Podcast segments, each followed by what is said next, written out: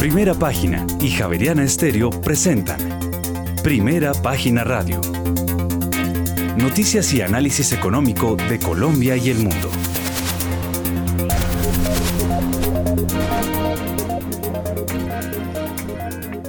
Muy buenos días, son las 6 de la mañana y dos minutos. Les damos la bienvenida a una nueva emisión de Primera Página Radio. En este miércoles 18 de enero del año 2023 tendremos todas las noticias y el análisis económico de Bogotá, Colombia y el mundo hasta pasadas las 8 de la mañana.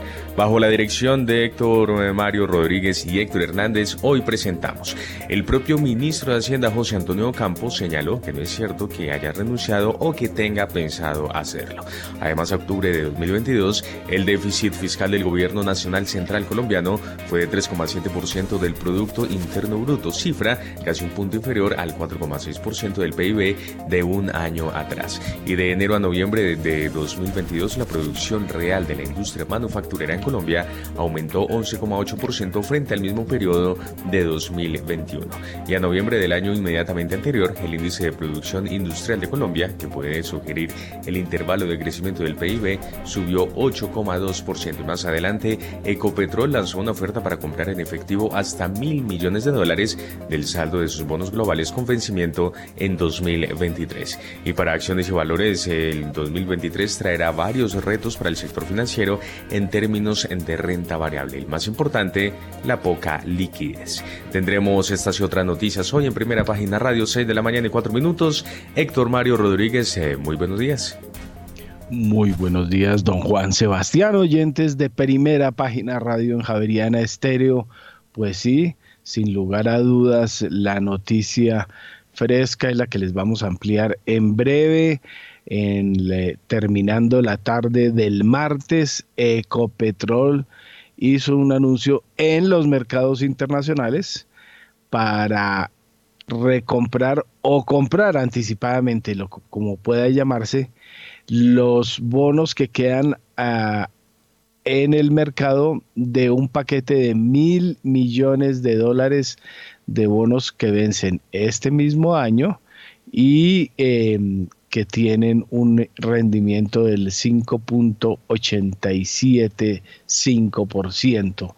Este es otra operación en los mercados internacionales muy cercana a la que ya realizó hace tan solo eh, una semana en el mercado de bonos internacional cuando colocó 2 mil millones de dólares como parte de la estrategia de refinanciamiento y financiación de su plan de inversiones de este año. Hay que recordar que esa emisión, colocación, tuvo una demanda de más de 6 mil millones de dólares en eh, ese momento eh, de parte de 320 inversionistas de los Estados Unidos, Europa, Asia y América Latina.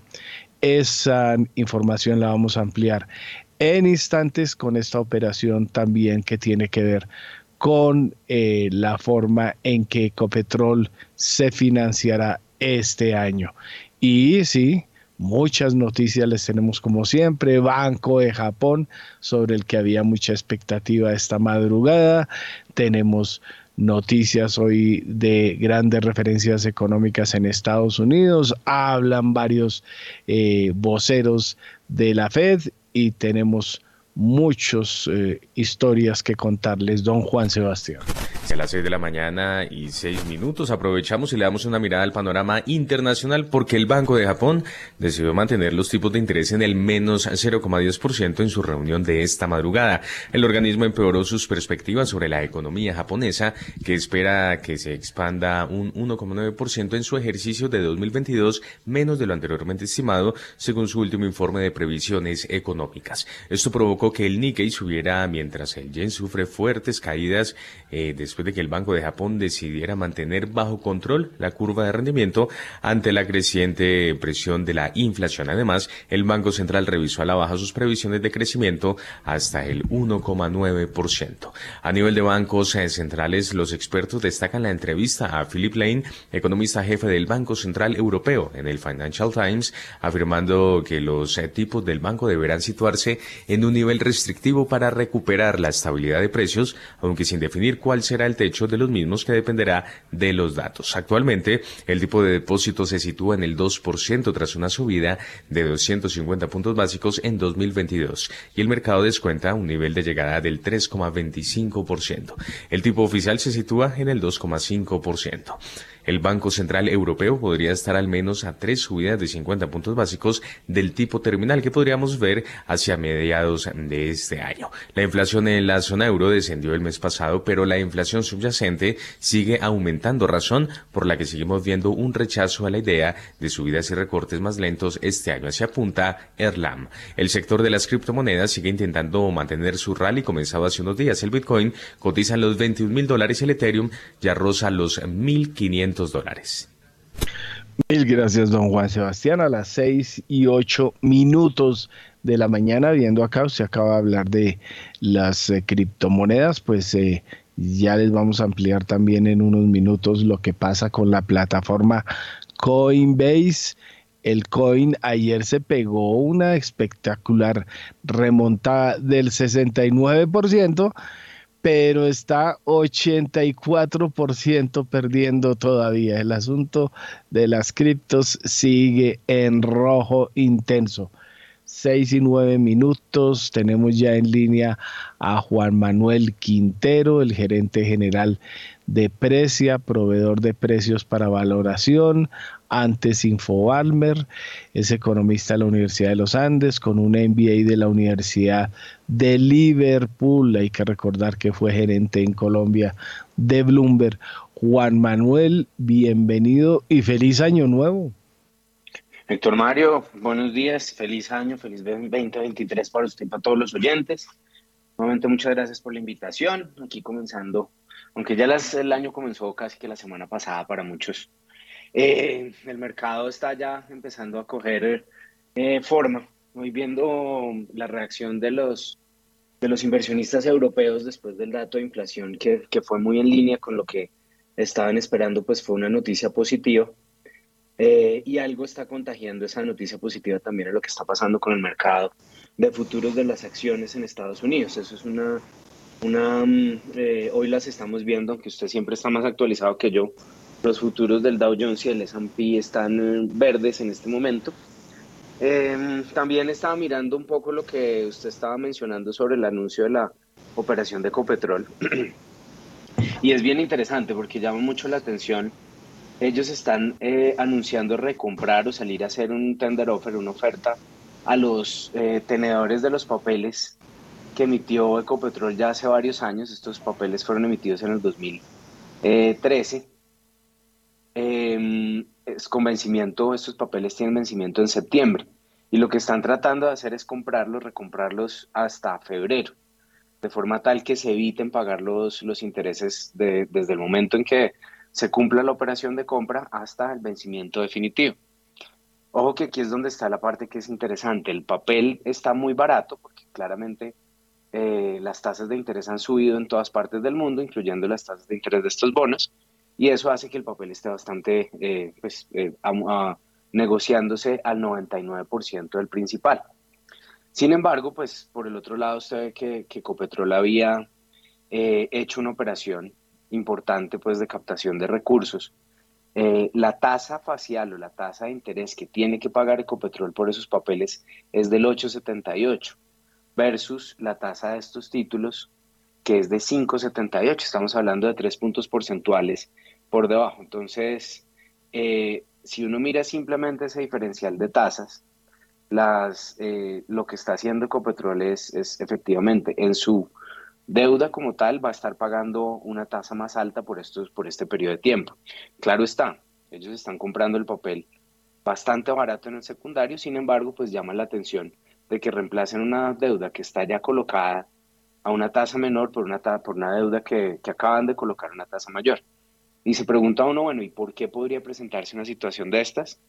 Eh, hay que entender que los eh, quienes están colocando deuda en el mercado internacional tienen que ser muy oportunistas, eh, porque es probable que más adelante no tengan el mismo apetito de inversionistas. Ellos están monitoreando todo el tiempo el mercado y de golpe querían salir de una vez de ese, de ese problema, irse aprovechando la ventana de oportunidad que se estaba viendo a comienzos de año, cerrar esa necesidad de financiación, de una vez tener los recursos para repagar el, el bono que se vence este año y ya pues eh, salir de ese problema eh, más eh, con tranquilidad de que efectivamente conseguían los recursos. De golpe, más adelante se les cerraran las oportunidades de esa colocación o algo por el estilo. Esas son como los, las dos reflexiones con las que arranco el día, doctor Mario.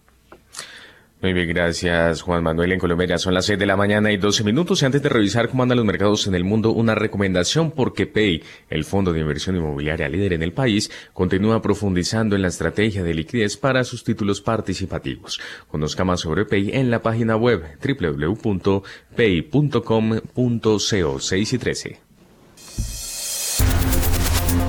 En primera página radio, las bolsas del mundo.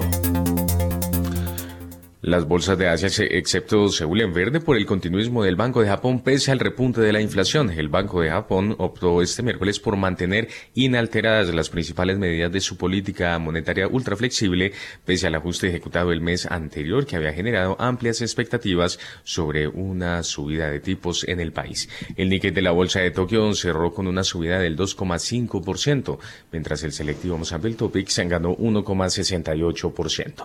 El índice de referencia de la bolsa bolsa de Shanghái tan solo ganó 0,01% y por su parte el parque de Shenzhen ganó 0,09%. El índice de referencia de la bolsa de Hong Kong, el Hang Seng, ganó 0,47%, mientras que la bolsa de Seúl eh, cerró con un descenso del 0,47% de su principal indicador, el Kospi, mientras que el índice de valores tecnológicos Kosdaq ganó 0,29%. Por su parte, Europa prolonga la racha alcista impulsada por sus resultados empresariales y a la espera del IPC de la eurozona. Los precios al consumidor del Reino Unido aumentaron a una tasa anual del 10,5% en diciembre, una caída desde el 10,7% del mes anterior, mientras que la tasa mensual subió 0,4% sin cambios desde el mes de noviembre. Si bien este nivel eh, sigue siendo muy elevado, la reducción en la cifra anual juega con la narrativa más amplia de que la inflación ha alcanzado su punto máximo en Occidente y los bancos centrales pueden considerar reducir el ritmo de sus aumentos de tasas de interés. La bolsa española amplía las ganancias de la apertura hasta el 0,82% y consolida los 8.900 puntos. El índice DAX de Alemania cotizaba plano, el CAC 40 de París subía 0,1%, mientras que el FTSE de Londres se recuperaba 0,14%. Ya son las 6 de la mañana y 15 minutos y al menos 16 personas murieron en un accidente de helicóptero cerca de Kiev. Entre las víctimas se encuentra el ministro del Interior de Ucrania. Este es un informe de Radio Francia Internacional. Comenzamos en Ucrania, donde al menos 16 personas murieron en un accidente de helicóptero cerca de Kiev. Entre las víctimas se cuentan el ministro del Interior y dos niños de muy corta edad, ya que el helicóptero se precipitó a tierra cerca de un jardín de infancia. Este accidente se produce pocos días después del fuerte bombardeo ruso en la región de Dnipro, que dejó al menos 45 muertos. El presidente Vladimir Zelensky anunció en un video que las operaciones de rescate ya habían finalizado. Сьогодні завершилась рятувальна операція в Дніпрі. 79 людей були поранені або травмовані цим російським. Mientras tanto, el secretario general de la ONU, Antonio Guterres, calificó este ataque a Dnipro como uno de los ataques más mortíferos de la guerra en Ucrania y pidió una investigación para definir si se trata de un crimen de guerra. La portavoz del Alto Comisionado de Derechos Humanos de la ONU, Marta Hurtado desde el 24 de febrero del 2022, cuando comenzó el ataque armado de la Federación Rusa contra Ucrania, hasta el 15 de enero de 2023, hemos podido registrar y estar seguros de que ha habido un total de 18.358 víctimas civiles en el país. De ellas, ha habido 7.031 muertos y 11.327 heridos es lo mínimo que hemos podido verificar. Nuestros estándares de verificación son muy estrictos, de diferentes fuentes tienen que coincidir, por tanto sabemos que el número real de civiles muertos y heridos es mucho más alto de lo que informamos, simplemente porque no tenemos suficiente información, porque no tenemos acceso a, a los lugares donde los combates son más intensos y por tanto las cifras que compartimos son realmente un número mucho más bajo del que realmente es, de lo que es la realidad. Marta Hurtado, portavoz del Alto Comisionado de Derechos Humanos de la ONU. Muy bien, 6 de la mañana y 17 minutos. Gracias por esta información desde Radio Francia Internacional. Y en otras noticias, el petróleo extiende las ganancias de la sesión anterior debido al mayor optimismo sobre China. La Organización de Países Exportadores de Petróleo, la OPEP, dejó sin cambio su pronóstico de demanda mundial de petróleo con un aumento de 2,22 millones de barriles por día en un informe mensual publicado este martes, pero dijo que la demanda de petróleo de China crecería 510 mil barriles por día este año después de contraerse por primera vez en años. En este momento el petróleo de referencia Brent llega a 87 dólares con 32 centavos el barril, sube 1,61%, mientras que el WTI sube 1,95% y ya se cotiza en 81 dólares con 74 centavos el barril. Mil gracias, don Juan Sebastián. Pues a las 6 y 18 minutos tenemos ya en línea a nuestro especialista en el tema crudo, en el crudo del petróleo y ah, es el CEO de G, eh, Energy Group, eh, tiene presencia en dos activos en Colombia. Julio César Herrera, por acá o por allá, ¿cómo anda? Y cuéntenos cómo ve el asunto petrolero a esta hora. Se nos fue. A ver, ah, abrir el micrófono o preciso estaba lejitos. Ya, ahí como que abrió, sí. Julio César, bienvenido. Muy buenos días, Héctor Mario. Buenos días a la mesa de trabajo, los analistas y los apreciados oyentes de primera página por aquí en, en Houston, Texas. Eh, muy bien. Pues Héctor, eh, con agrado recibiendo eh, las noticias de optimismo que hay en los mercados. Y digo agrado porque pues terminamos el año con un pesimismo y entramos al 2023 pues bastante preponderante y ha tomado solo eh, dos semanas y ahorita el hecho de que se está celebrando en Davos el Global Economic Forum, Foro Económico Mundial, eh, a la vez que eh, empiezan a salir reportes y cifras ya cerrando los números 2022, como los de OPEC, que salió el día ayer que Juan Sebastián mencionó, y algunos otros reportes, y todo parece indicar que hemos sido bastante duros con nosotros mismos y hemos tenido un pesimismo mayor que el que debíamos tener.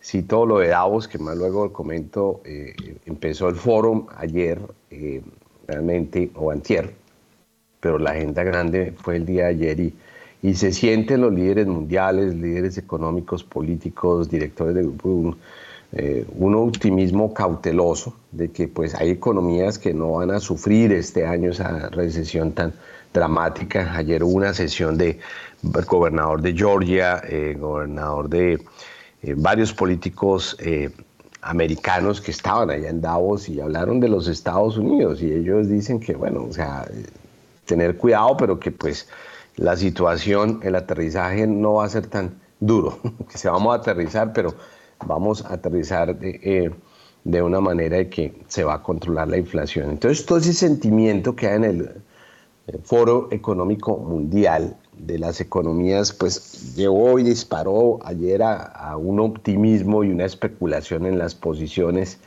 eh, que nos llevó a, a, esos precios que vemos a un Bren ahorita en 87 dólares sumado al hecho de que también OPEC saca un reporte de demanda este año y ve eh, una demanda muy buena, estable en la primera mitad del 2023 y mejorando la ecuación oferta-demanda y poniéndose más apretada. Eh, segunda parte del 2023 y 2024. Más apretada, quiero decir, o sea, demanda alta, fuerte, creciendo y probablemente eh, una oferta no alcanzándola que llevaría a que los precios del petróleo estén mucho más altos.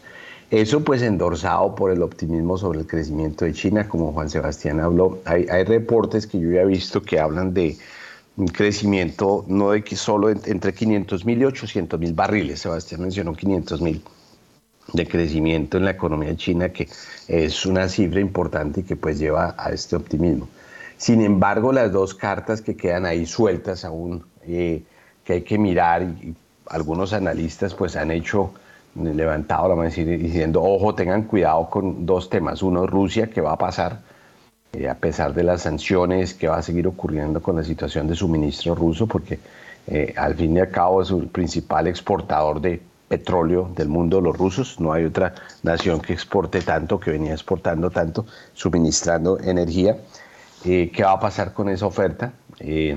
Y lo otro es, bueno, hay que tener cuidado porque pues también demasiado optimismo sobre China nos puede llevar a que eso sea claro en la primera mitad del 2023, pero luego entre y se eh, restrinja esa demanda un poco. Entonces, mucho optimismo en los mercados es muy bueno y muy positivo. Eh, y escuchaba partes del Foro Económico Mundial, Héctor Mario, ver que pues eh, no va a ser la jornada para economías, digamos, lo grandes y poderosas, ese es el problema. Ahora hablo más luego de Latinoamérica. no parece ser tan difícil. Mire que Europa le está yendo mejor que lo que habíamos predicho. No es que les esté yendo bien totalmente. El invierno no, le, no fue tan fuerte, no fue tan mal. Eh, han habido suministros, está caro, la inflación está alta, pero menos alta de lo que pensábamos. Entonces las cosas han aterrizado no en un eh, hemisferio tan difícil como el que nosotros creíamos y es bueno tener en el mundo optimismo en este momento.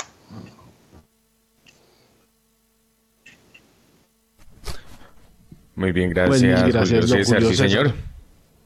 Pues mil gracias, don Julio César. Y claro, tome el mando, don Juan Sebastián. Señor, para revisar a las 6 y 24 los mercados en la región, las bolsas en América Latina. Las bolsas latinoamericanas en primera página radio.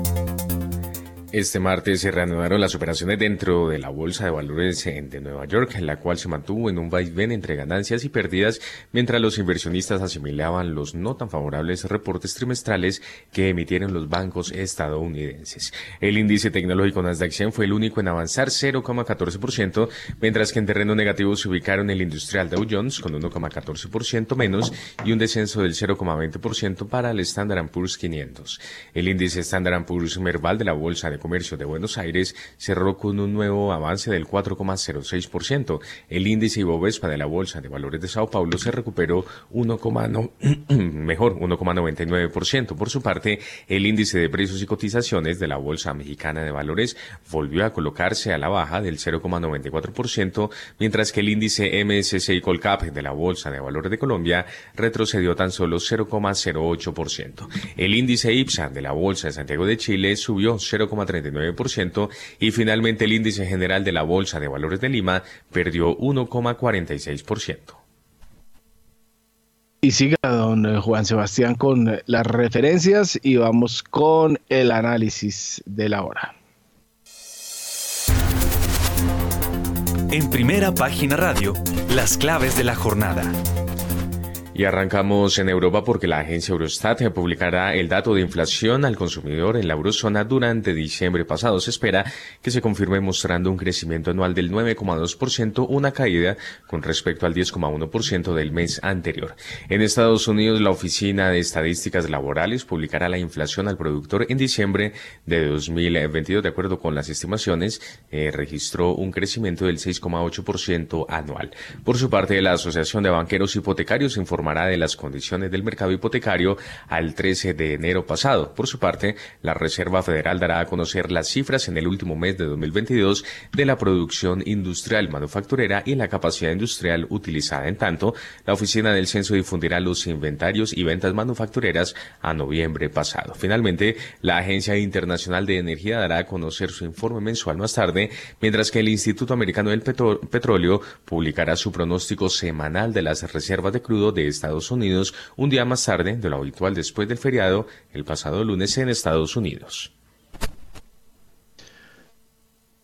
Mil gracias, don Juan Sebastián. Bueno, eh, don Juan Manuel Quintero, su comentario a las 6 y 27 minutos de la mañana. Héctor Mario, aquí mirando eh, cables internacionales y todo, me estaba revisando una nota eh, que hace un medio internacional sobre una eh, publicación de los analistas de Bank of America, que mencionan que los inversionistas están lo menos optimistas desde el, desde el 2005. Eh, y eso pues lo ven como un poco contradictorio porque las señales que, que se están viendo es que la recesión o los miedos de recesión se están bajando. Banco of America en términos generales lo que menciona es que los, de, acuerdo con sus eh, surveys, con sus encuestas eh, que hacen entre los eh, inversionistas que ellos tienen, lo que encuentran es que los analistas están em, concentrados o están recomendando a los gestores de portafolio mantener posiciones mucho más amplias en, en caja o en activos de corto plazo y en bonos frente a lo que recomiendan tener en, en acciones de Estados Unidos. Ese, esa, esa comparación está en los niveles más bajos, eh, o mejor, la, la, la, participación en acciones está en los niveles que no se veían desde el 2005. Estamos hablando de, una, de, una, de un pesimismo bien eh, importante y pues con, con, los resultados que hemos observado de los bancos, de los eh, que se han venido publicando en estos días, pues es bastante coherente. Eh, eso pues que puede, que puede traer, que efectivamente eh, en el mercado internacional la renta fija puede, puede continuar siendo uno de los grandes activos interesantes para el 2023. Las tasas de interés eh, en Estados Unidos no esperaría, no se espera que caigan en el corto plazo y, y, pues con, con buenos emisores saliendo a colocar papeles, asegurar unas tasas interesantes eh, aprovechando la coyuntura actual, pues puede ser muy interesante para los inversionistas. Pensar en, que la, gran diferencia entre renta fija y renta variable, entre acciones y bonos, es que uno ya tiene el ingreso, eh, si no lo sale a vender obviamente en el secundario, uno ya tiene pues sus retornos asegurados cuando entra en una inversión de renta fija, versus lo que eh, debe esperar que pase con las acciones en la valorización y, la, y el comportamiento de la empresa. Entonces, eh, ese pesimismo sobre las acciones es coherente con lo que está pasando en el mercado a pesar de las, de las eh, señales de que de golpe la recesión no sea tan, tan fuerte como se estaba anticipando anteriormente. Sin embargo, esa nota es bien importante para tenerla en cuenta en la selección de activos que se tienen que hacer eh, para los próximos meses, sector Mario. Mil gracias, don Juan Manuel. bueno, 6 y 30 minutos ya les vamos a ampliar un tema que estaba precisamente eh, trabajando acá eh, y es eh, viene la cosa grave para Ecuador. Ojo con eso, ojo con eso, que ayer se conocieron unos audios bastante complicados, dos funcionarios del gobierno ecuatoriano hablando de pagos del sector eléctrico, cómo iban a ir ahí y el asunto salpica nada menos que al cuñado del presidente de Ecuador, pues el presidente de Ecuador tuvo que salir a pedir las renuncias de 16 funcionarios de las empresas públicas del Ecuador para tratar de atajar lo que viene. Y es el estallido en torno de la corrupción del gobierno. Ojo, sector eléctrico, ojo, sector petrolero. Eh, hasta el agua y las telecomunicaciones están involucradas en este asunto. Mucho cuidado que eh, la cosa se puso color de hormiga en Quito en las últimas horas y eso se sumaría a lo que viene sucediendo en la región y en el vecindario. Vamos a ampliar esos detalles en breve. Pero primero vamos con Julio César, que ha estado muy atento a lo que viene sucediendo en el foro de Davos, eh, el foro económico mundial. Allá está el presidente Petro, están el ministro Campo, temas muy claves, temas tributarios, temas de transición energética. Julio César, ¿qué es lo que ha visto hasta ahora en el foro de Davos? Pues para resaltar del día de ayer, Héctor Mario, hay dos temas. Uno energético que quiero traerlo a colación, que pega al corazón de la transición energética, que yo creo que trae realidad. Y dos, Latinoamérica. Es una conversación de la cual, pues, eh, participación de Colombia fue por parte de Felipe Bayón como presidente de Ecopetrol y algunos otros líderes, incluyendo una líder peruana eh, y otros líderes eh, brasileños y latinoamericanos. Mire, unos datos interesantes, y esto es lo que uno tiene que mirar. Y desde el punto de vista de transición energética. Analistas que hacen esto día y noche y se ensucian sus manos con eh, información, data, eh, ese es su trabajo, muy serios, trajeron en las conversaciones e, este dato. Ustedes saben que tenemos un objetivo del 1.5 grados para que evitar ese, ese digámoslo, declinar el, el calentamiento global en, en esa magnitud de, grados. Y decían lo siguiente, mire, hoy en día por cada dólar que se invierte en fossil fuels, en combustibles fósiles, inversión en petróleo para explorar, producir, se están invirtiendo más o menos 1.1 dólar 50 en energías limpias. Esa, es la relación. Por cada dólar que se invierte para eh, inversión de producción de eh, fósil, eh, energía fósil, es un dólar cincuenta. Si queremos llegar a combatir la reducción del el calentamiento global, de ese movimiento que se tiene de que se cree que pues debemos reducir más o menos en 1.5 grados el, calentamiento global, tendría que cambiar esa inversión a 9 dólares versus 1, 9 dólares en energía limpias y eh, seguir invirtiendo ese dólar en producción de combustibles fósiles. O sea, es subir casi ocho veces la inversión actual que, que se tiene. Y, y, hay un camino muy largo. El mensaje es para los que creen que la transición energética va a pasar mañana, que vamos a tener no dependencia de los hidrocarburos mañana, pues va a tomar un tiempo, porque hoy estamos invirtiendo un dólar cincuenta por cada dólar que se invierte en combustible fósil. Entonces eso trajo un poco de realidad de que para alcanzar ese objetivo, pues se va a necesitar eh, bastante, bastante tiempo y que les preocupaban mucho los países emergentes. Hay Colombia y otros que tienen mucho que ofrecer, pero no tienen los recursos para poder hacer una transición como esta se, se requiere y no solo es el caso colombiano, sino los países emergentes y las economías más débiles, pues no van a poder hacer ese, doblar esa inversión de esa manera y que van a necesitar ayuda. De otro lado, la conversación en Latinoamérica fue muy interesante porque se analizó qué está pasando en Latinoamérica, qué ocurre y para dónde va Latinoamérica. Y las conclusiones fueron seis. Primera que todo, que Latinoamérica siempre ha tenido y ha empezado, o sea, o recientemente, ha empezado a tener una serie de liderazgo que no está muy bien preparado para las dificultades del momento, que improvisan.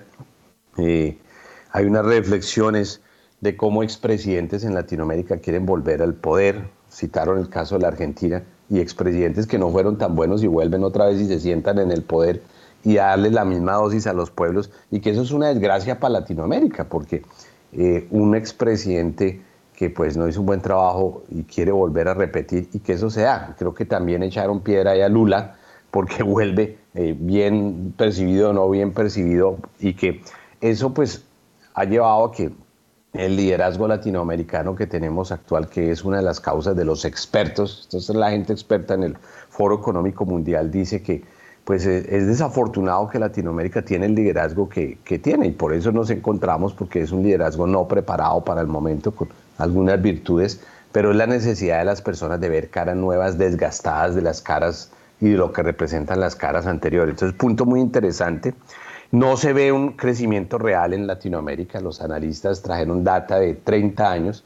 Mientras hay economías que crecen y progresan en Latinoamérica, no se le ve ese crecimiento, excepto Brasil, que es lo que ellos citan. Eh, el otro punto, eh, la necesidad tan grande de inversión en Latinoamérica que haya más infraestructura y sobre todo infraestructura digital. Una región no se transforma sin eh, la tecnología, sin, sin, la parte digital y por ende necesitan más trabajos. Y no se ve eso en Latinoamérica. En muchos países de nuevo sacan a Brasil un poco en esa excepción, también faltándole. Un cuarto comentario eh, es que Latinoamérica necesita un plan con priorización y, con selección, que muchos gobiernos llegan y sobre todo los populistas y quieren, eh, una expresión es eh, cocinar el agua al océano, o sea, calentar el agua al océano totalmente cuando no es posible, tienen que priorizar, ¿sí? tienen que llevar y resolver el hambre mundial cuando realmente hay que priorizar porque no tienen recursos suficientes. Entonces ese deseo de de no tener un plan organizado, de no tener unas prioridades, llevan a economías y a países latinoamericanos a no, a no terminar y estar en un círculo y repiten su historia. Eh, se habló de Colombia, eh, ahí intervino Felipe Bayón, hablaron de la posición de Petro con respecto a los hidrocarburos y pues Felipe habló muy bien y dijo que pues Ecopetrol tiene su estrategia 2040 donde eh, ellos han empezado a colocar en el centro la estrategia pues la transición, habló de la adquisición de ICE y fue visto como un buen modelo. Y se cerró con Venezuela. Y, pues los analistas ven en Venezuela, algunos lo llamaron la, ilusión más grande, la falacia más grande, porque ellos dicen, sí se abre Venezuela, pero la industria está tan destruida que no va a ser posible traer toda la inversión que se necesita para recuperar la inversión en la industria eh, petrolera eh, venezolana. Sí van a haber oportunidades, sí hay oportunidades marginales, pero pues que no creamos que va a ser el paraíso porque los analistas ven que la destrucción eh, va a tomar más de 40 años de recuperarse y, el dinero que necesita puede ser que no esté dispuesto a ir a Venezuela si no hay las garantías y la seguridad jurídica para hacerlo. Entonces es una visión de Latinoamérica que pues es como presentarnos un espejo en la realidad cruda, pero que tiene muchas verdades. Hoy eh, a las 3 y 15 hora colombiana en una sesión de liderazgo latinoamericano hablará el presidente Gustavo Petro y otros líderes y vamos a seguir eh, siguiendo eh, lo que salga del Foro Económico Mundial. Gracias. Mil gracias, eh, Julio César. Oiga, veo por acá también, ya está con nosotros a las 6 y 39 minutos de la mañana desde Santa Catarina, en Brasil, don Guillermo Valencia, el CEO de Macrowise Guillermo, ¿cómo está el ambiente por allá desde el punto de vista de clima y político que ha estado bastante pesado en los últimos días? Héctor Mario, un saludo muy especial, un feliz año porque pues hace rato no nos hablábamos y pues un saludo a todos los colegas, a la mesa de trabajo y por supuesto a la gran audiencia de primera página. Clima aquí pues es, es lo contrario al norte, entonces es verano, clima muy, muy favorable. Y el tema político, pues el tema político en Brasil, como mandamos en un audio eh, la semana pasada al otro Héctor, pues eh, manifestaciones en Brasilia, em, supuestas tentativas de retar em, la elección democrática que, que pasó aquí en Brasil. Pero me gustaría retomar un poco la conversación de Julio César porque me parece supremamente interesante y me parece que Julio hizo un recorrido sobre varios temas que yo considero muy importantes.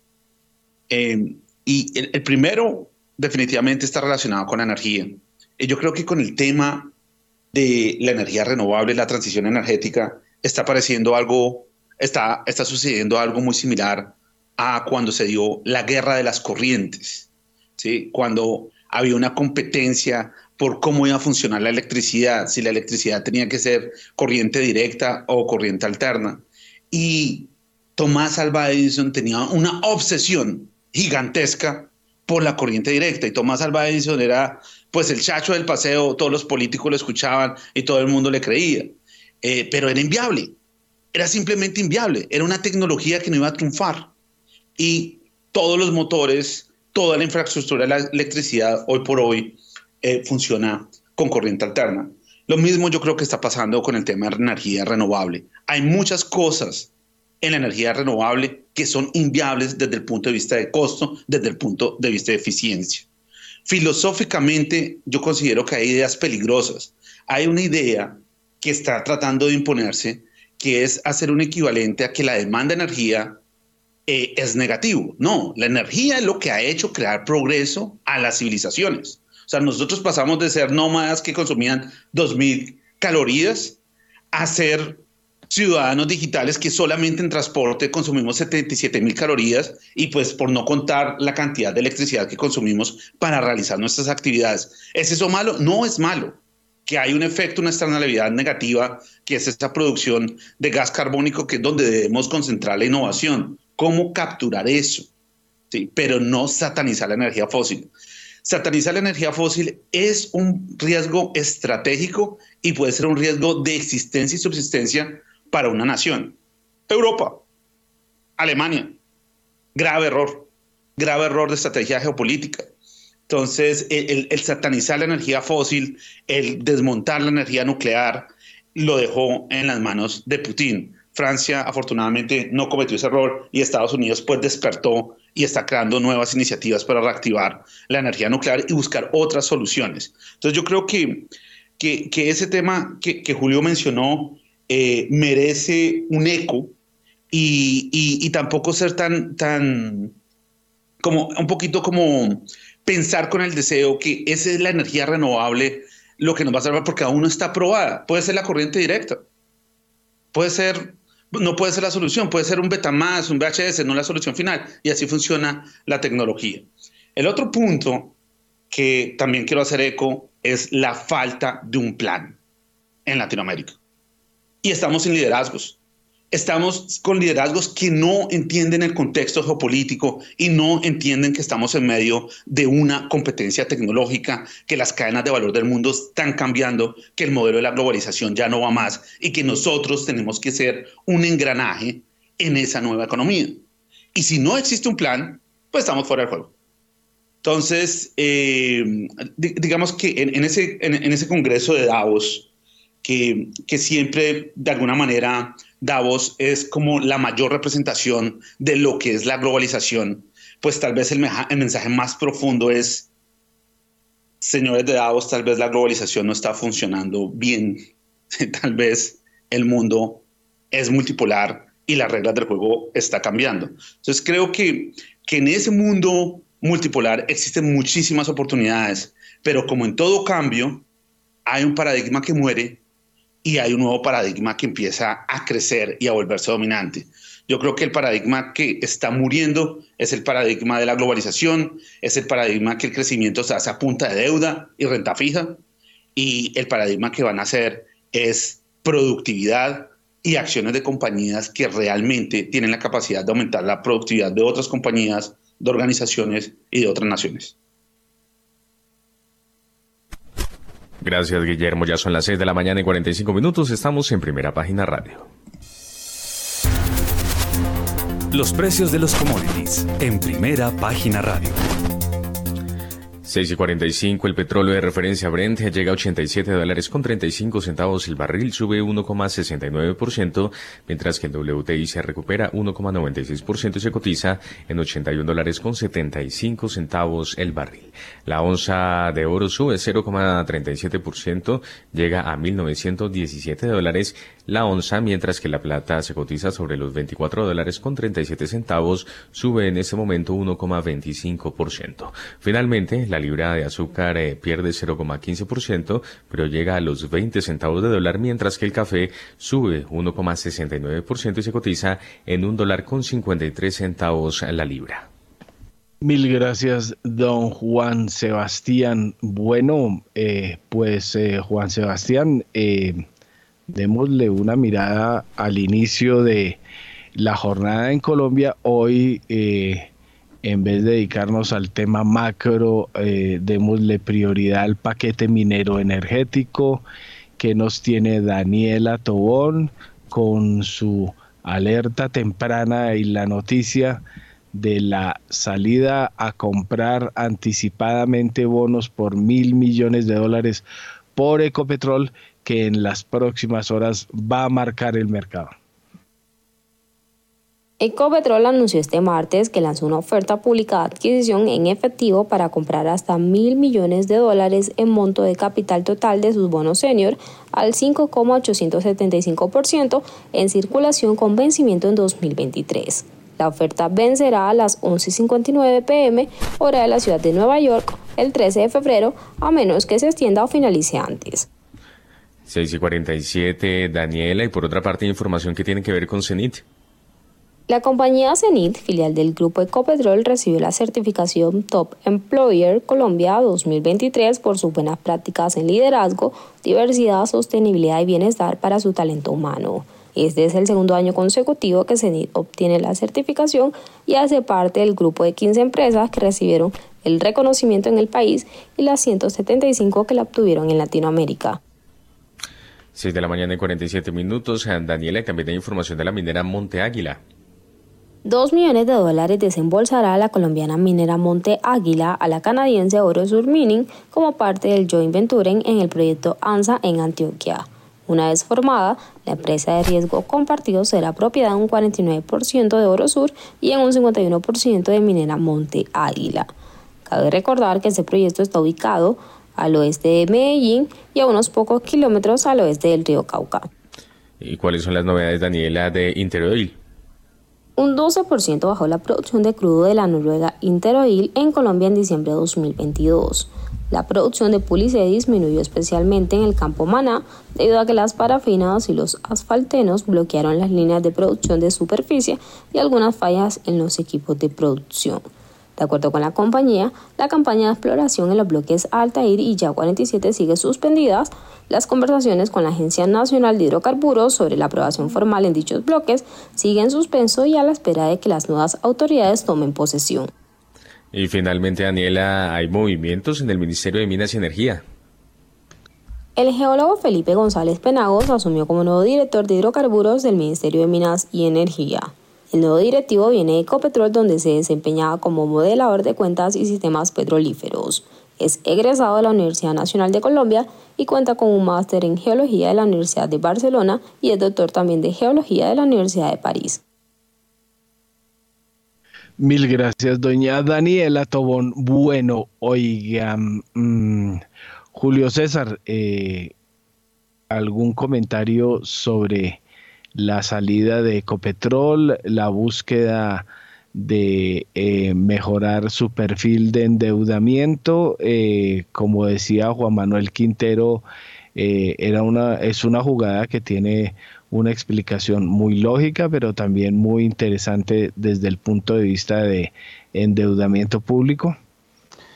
Sí, el tema de Ecopetrol, como lo menciona Juan Manuel, eh, demasiado interesante. Eh, no, no se esperaba porque Ecopetrol está con una deuda muy alta. Eso es claro, uno mira las cifras y su endeudamiento eh, se ha incrementado en 2019 acá por buenas razones, ISA y demás, pero está endeudada que no es bueno, está apretada desde el punto de vista de flujo de caja, salen, prueban el mercado, yo creo que es cuando, cuando uno mete el pie en el agua a ver qué tan fría está y, le sale muy bien, los bonos son sobrevendidos y yo creo que Ecopetrol aprende en ese momento de que si hay apetito por Colombia, hay apetito por invertir y yo creo que ese movimiento está atado a este que, y, estoy seguro que hay una estrategia en la cual pues van a recomprar. El tema es eh, cuánto pues van a pagar y qué costo de deuda están haciéndole el swap, porque por bono se pagó pues muy alto y en este momento si uno sale pues hay que pagar alto. Eh, pero yo creo que hay algún optimismo en Ecopetrol para dar este siguiente paso. El resultado yo creo que están viendo una situación de caja mejor que la que vieron cuando acordaron los bonos y todos estaban un poco preocupados y ven el flujo de caja 2023 mucho mejor y se atreven a hacer esto, o sea, ven algo que eh, diferente eh, obviamente que cualquier oportunidad de eh, mejorar el, el, ratio de deuda-equity, ¿sí? Eh, no hay que dejarla desaprovechar. Y yo creo que las señales del mercado, todos estos mensajes, lo que se está viendo en Davos, el, mismo forecast del precio del petróleo, bueno, que no va a ser un 70, sino que toda esa serie de elementos los han llevado a hacer ese, ese cambio y esa, y esa recompra. Al final del día hay que ver qué es lo que cambio, por qué, ¿no? porque todos todo está caro en este momento, ¿no? Pero yo sí creo que la intención es mejorar la posición de, deuda ahorita eh, y, lograr mm, como setear eso muy pronto. Veo la intención estratégica y no dejar que el año avance y como setear a Ecopetrol para un exitoso 2023 es lo que yo, yo puedo decir y, y pues vamos a ver cómo eh, sale eso al fin y al cabo el inversionista compra riesgo país, no está comprando Ecopetrol, o sea, compra Ecopetrol, pero está mirando a riesgo país. Y mire que a pesar de todos los mensajes, lo que ha ocurrido, el desorden, eh, eh, le están apostando a Colombia. Entonces, somos muy afortunados por eso, ¿no? Mil gracias, eh, don Julio César. Oiga, Juan Manuel, em, usted explicó muy bien eh, los alcances de la operación de Ecopetrol y las diferencias y el costo de oportunidad. ¿Usted me podría repetir eh, que con eso abrimos el programa eh, precisamente esa circunstancia de por qué unos bonos que se vencen en septiembre es mejor pagarlos ahorita en febrero para ganarse el diferencial? Víctor Mario, básicamente lo que, lo que pasa es que se está en este momento negociando el papel un poco por debajo del principal. En septiembre, cuando se vencen estos papeles, ellos van a tener que pagar el 100% de, todo, de cada dólar que, tenían en deuda. En este momento, si uno mira las diferentes, o mejor, si uno mira los, los precios de, de precio, uno ve que estos papeles están negociándose alrededor del 99.7. Entonces, efectivamente hay un pequeño descuento frente a lo que se podría eh, o lo que va a tener que asumir Ecopetrol a, a futuro. Pero yo no creo que, que la, de, la, la, operación se haga pensando en que vamos a comprar más barato un papel que voy a vender en un par de meses, porque realmente la rentabilidad que se obtendría de esa, de esa um, operación está en este momento más o menos en 6.65. Entonces, eh, lo que sí es, es claro es que ellos están eh, anunciando recoger una deuda por la cual van a tener que eh, pagar unos recursos eh, con el y esos recursos los van a entregar con lo que recogieron en el mercado en el mercado primario con el bono nuevo que emitieron. Entonces, básicamente, eh, Ecopetrol, si uno mira las, las, el vencimiento que tienen, lo que están haciendo es de una vez ya asegurar los recursos para poder pagar el vencimiento que tienen este año. Este año, en el 2023, tienen un, eh, tienen un, monto importante, esos mil millones de dólares que, se deben vencer de este papel, pues lo tenían que recuperar, lo tenían que recoger en algún momento en el año para poderlo repagar. Eh, siendo oportunistas, viendo la oportunidad que el mercado les dio de salir a, colocar deuda, pues de una vez avanzan en, en, esta operación. Ya teniendo los recursos y teniendo la deuda, pues hace mucho sentido pues ya de una vez entrar y pagarla y evitar ese, mm, eh, causar los intereses que se tienen de aquí hasta el vencimiento del papel. Esa es como la, la, explicación de la lógica. Ya tengo los recursos, de una vez paguemos y evito tener que pagar los intereses de aquí hasta el vencimiento. Ahora, ¿por qué hacerlo tan rápido? Uno podría decir, hombre, la deuda o el cupón de la deuda emitida hace 10 años, que es eh, alrededor del 5, eh, ya le digo exactamente, en este, el papel de este, el cupón de este papel es de 5,875 pues es mucho menor al, al cupón de los nuevos papeles que, que, se colocaron. Por lo tanto, uno esperaría, pues, que, que o uno esperaría, no, la, la, realidad es que es más costoso el nuevo papel para el emisor que la deuda que ya tenían en, en circulación. ¿Por qué pagarla de una vez? Obviamente ahí surge la incertidumbre. Eh, Ecopetrol, como se mencionaba, está muy endeudado y tiene que tener los recursos líquidos para poder eh, cumplir con sus obligaciones pues si el mercado me da la oportunidad de hacerlo de una vez, preferible salir, cerrar esa, esa incerteza de lo que pueda pasar durante el resto del año. Las expectativas son positivas. De pronto, más adelante en el segundo semestre, la Fed puede eh, disminuir las, eh, bajar un poco las tasas eh, o, parar de subirlas si el mercado esté un poco más optimista. Sin embargo, ¿qué tal que no? Entonces, esa, esa eliminar esa incerteza de lo que pueda hacer el, el flujo de caja de Ecopetrol hacia adelante, de cara a que tienen que pagar esta, estos bonos que están anunciando recomprar ahora, pues es al lugar salir de una vez, cerrar esa oportunidad, cerrar eh, esa um, exposición y de una vez pues preocuparse más bien por la por qué se va a hacer con los otros recursos, verla, ver su negocio natural, eh, como, los, como esas decisiones que se tienen que tomar de una vez eh, sobre lo que va a pasar con, lo, con la operación de Ecopetrol en los próximos meses y en los próximos años. Entonces, ¿esa es adecuado? Sí. ¿Le sale un poquito más costoso? Sí, pero por lo menos aseguran esos recursos de una vez y dejan de pagar, pues al, anunciar la recompra, dejan de pagar esos intereses eh, que tendrían que pagar hasta el final de, de, la vida de este papel, que sería en septiembre. Eh, Héctor Mario. Mil gracias, don Juan Manuel. Oiga, eh, por aquí volvió don Guillermo Valencia. Guillermo, eh, hay cosas que eh, a veces no se entienden del mercado eh, obviamente que eh, en medio de la especulación y la volatilidad, eh, todos los días vamos viendo esto, unos días de dispararse en el pie y otros días de llenarse los bolsillos, pero en Europa, por ejemplo, están hablando de fiesta, dicen que es el mejor enero en 30 años, imagínense, cuando todas las perspectivas hacían prever que el 2023 después de un medio buen año 2022, en medio de todas las circunstancias, ¿no? Medio bueno entre, eh, entre comillas, eh, se habla de un 2023 con recesión, con inflación, con tasas elevadas, con todos los elementos para lo contrario y resulta que eh, las cifras como han ido saliendo, los datos que están saliendo, incluso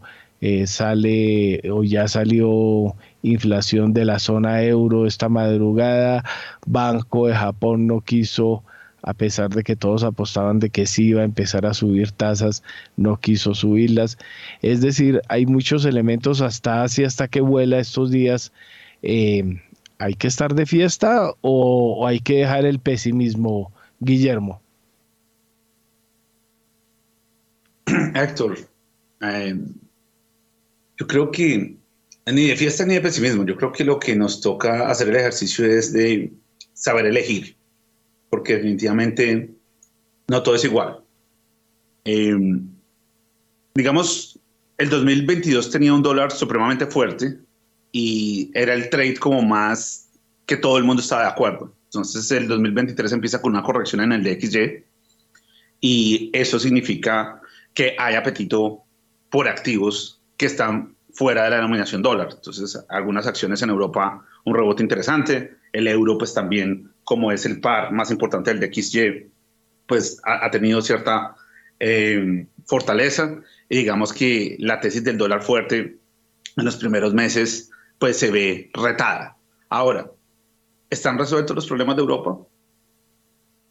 Tal vez el de inflación, sí, empezó a corregir, pero Europa ha resuelto su problema energético, ha resuelto el tema de Ucrania, pues ahí no está resuelto completamente. Entonces yo creo que Europa tiene problemas estructurales aún y, y creo que eso aún va a ser protagonista en el 2023.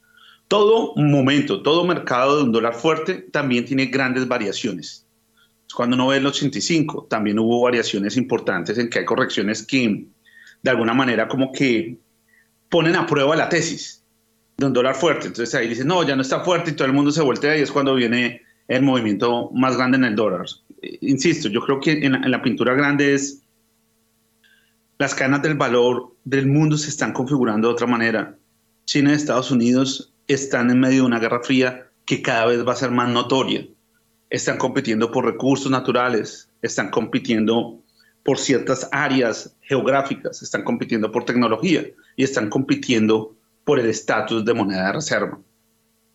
Por ahora, la única moneda de reserva que se ha manifestado sólida y que tiene un sistema financiero lo suficientemente profundo es el dólar. Para que el dólar empiece a caer de verdad va a suceder cuando ese dólar muy fuerte cree una crisis en varios países. Entonces, yo, creo que aquí, en ese ambiente de, mundo multipolar, para mí el sesgo está en las acciones y está en los commodities, y yo lo que trataría de, evitar es renta fija y monedas emergentes. Eh, la tesis de inflación de que la inflación iba a corregir está pasando. La inflación está corrigiendo en Estados Unidos, está corrigiendo en Europa. La recesión hay datos contradictorios, el mercado de bonos dice, bueno, estamos en recesión, pero cuando uno mira el cobre, no está pintando como una recesión, los traders de commodities no están descontando una recesión, los traders de bonos sí están descontando una recesión, pero aún no ha llegado la recesión. Entonces, en un ambiente que la inflación ya deja de ser em, el, el problema más grande, pues puede ser muy atractivo para compañías que están supremamente baratas y que pueden tener una posición monopolística en algunos sectores. Nosotros seguimos con un sesgo en compañías de tecnología madura. Vemos a Japón supremamente atractivo. O sea, con este yen, con esa devaluación en el yen, pues Japón pinta supremamente atractivo. Tiene bastantes compañías manufactureras. Toda la tendencia de automatización es interesante. Digamos que es una de las maneras de diversificar eh, para que las ideas de inversión no solo estén en Estados Unidos. Muy bien, gracias Guillermo. En este momento son las 7 de la mañana y dos minutos, pausa comercial y ya volvemos.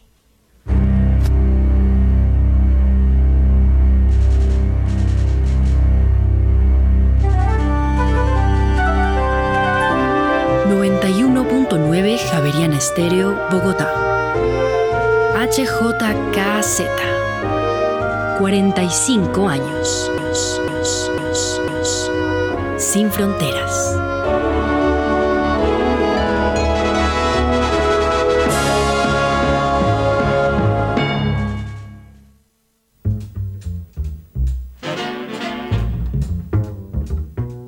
Tocas una melodía de jazz y las personas no mueven los pies, no la toques más. Count Basie.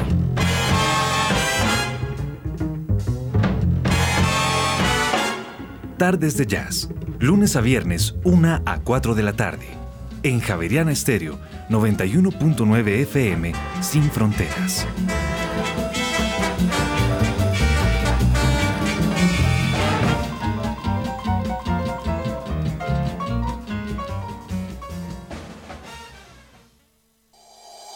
En Acciones y Valores, nuestra prioridad es construir la mejor versión de su futuro financiero. Por ello, creamos soluciones para cada uno de sus objetivos. Descubra nuevas formas de ahorrar y simplifique todo desde el celular a través de inversiones digitales desde un peso. Genere rentabilidad y a la vez impacto positivo en el mundo con inversiones responsables. Construya su plan de inversión personalizado con asesoría exclusiva y especializada Optimice el manejo de recursos de su empresa por medio de soluciones de tesorería. Realice envíos y pagos internacionales seguros de la mano de nuestro aliado Western Union. Es momento de crear metas juntos. Conozca la mejor forma de hacerlo.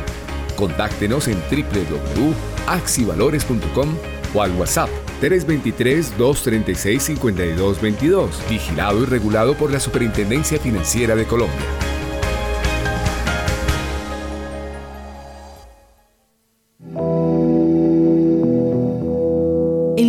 Rincones más remotos del territorio nacional, hay personas cuya vida ha seguido adelante, pese a que el conflicto armado las afectó en el pasado. 50 vidas, una serie radial de la Coalición Internacional de Sitios de Conciencia y Javeriana Estéreo. De lunes a viernes a las 12 del mediodía y al finalizar Bitácora, disponible en javerianaestereo.com. Javeriana Estéreo sin fronteras.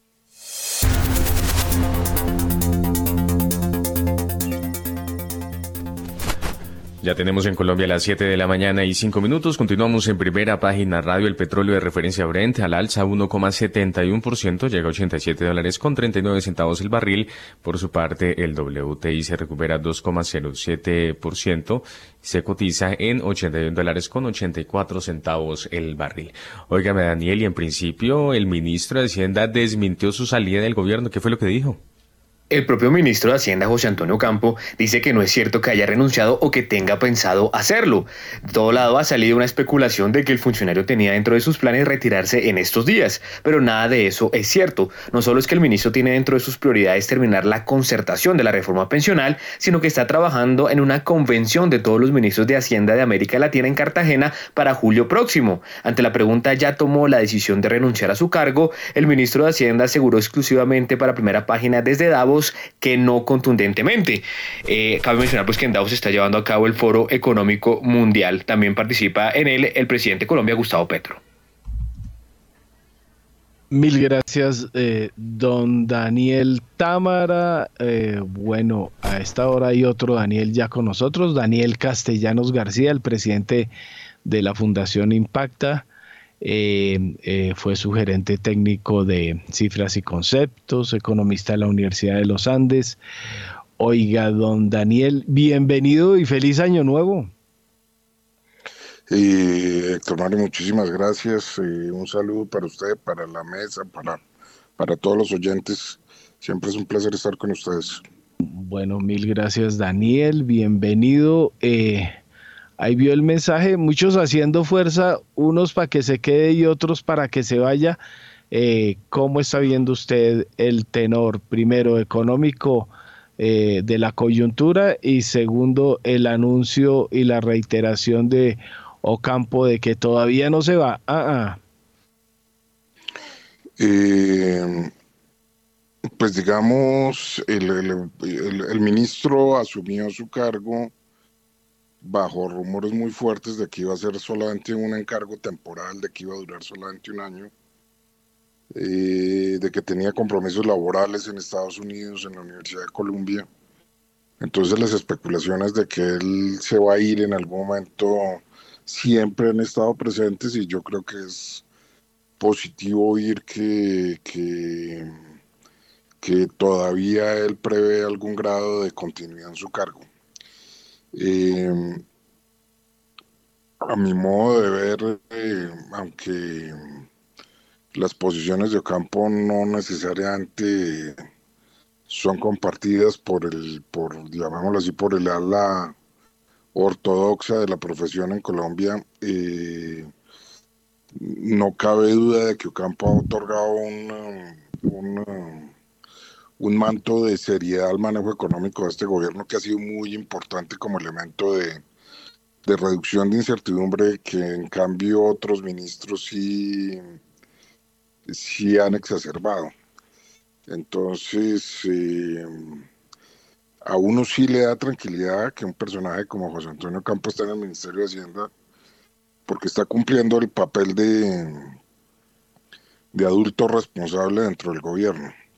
Eh, eso no quiere decir pues que, eh, que él pueda tener control de todos los temas económicos en todas las carteras.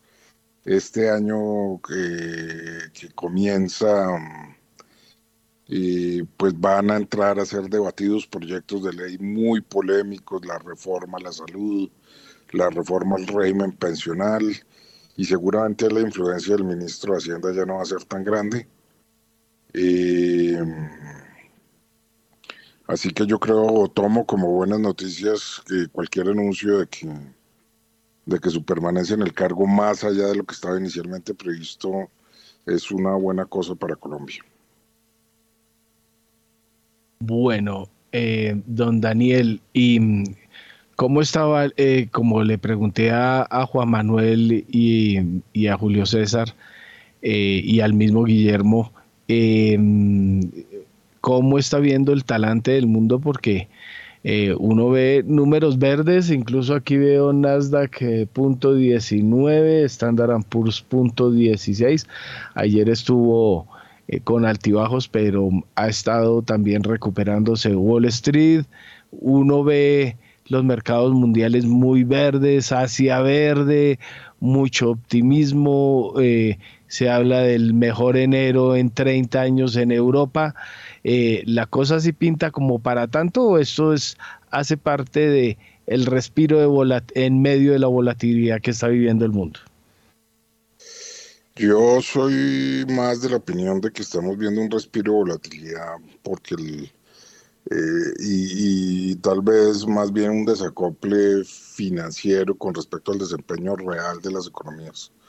A mí me parece que el fantasma inflacionario en el mundo seguirá siendo importante eh, eh, y que eso genera una, eh, digamos, una situación en la cual hay un, hay un fantasma de recesión que todavía está absolutamente claro y que genera un complicado porque porque pues ese fantasma de recesión con tasas de interés altas para tener que combatir la inflación es, es, eh, es una combinación que no es deseable. Y adicionalmente, pues hay temas que no están resueltos que tienen que ver con la, con la estabilidad europea, con, con cómo se va a resolver el tema eh, de, entre Ucrania y Rusia, eh, el abastecimiento energético, etcétera. Así que yo soy más de la opinión de que de que no solamente en Colombia, sino en el mundo nos vamos a enfrentar a un año económicamente muy difícil. Mis perspectivas realmente son más bien, me coloco más del lado de los pesimistas que del lado de los optimistas. Bueno, don Daniel, 7 y 12 minutos de la mañana. Ahora tratemos de mirar en qué vera del camino está Nelson Vera, eh, de los optimistas o de los eh, eh, pesimistas. Él es vicepresidente de la ANIF, fue también el jefe de investigaciones de la ANIF y estuvo recientemente asesorando a la Superintendencia Financiera Nelson, el talante del mundo, ¿está usted en que eh, en el mismo eh, eh, paso de Daniel, de que a pesar del optimismo de las cifras de los verdes en Europa, incluso en Asia y Wall Street, todas esas cosas, todavía queda un camino tortuoso por pasar. Ese es el primer punto. Y el segundo, la noticia buena o mala, según eh, de la camiseta que tengan en el gobierno algunos, de que Ocampo se quede. Muy buenos días, sector Mario. Gracias por la invitación. Un saludo a todos en la mesa.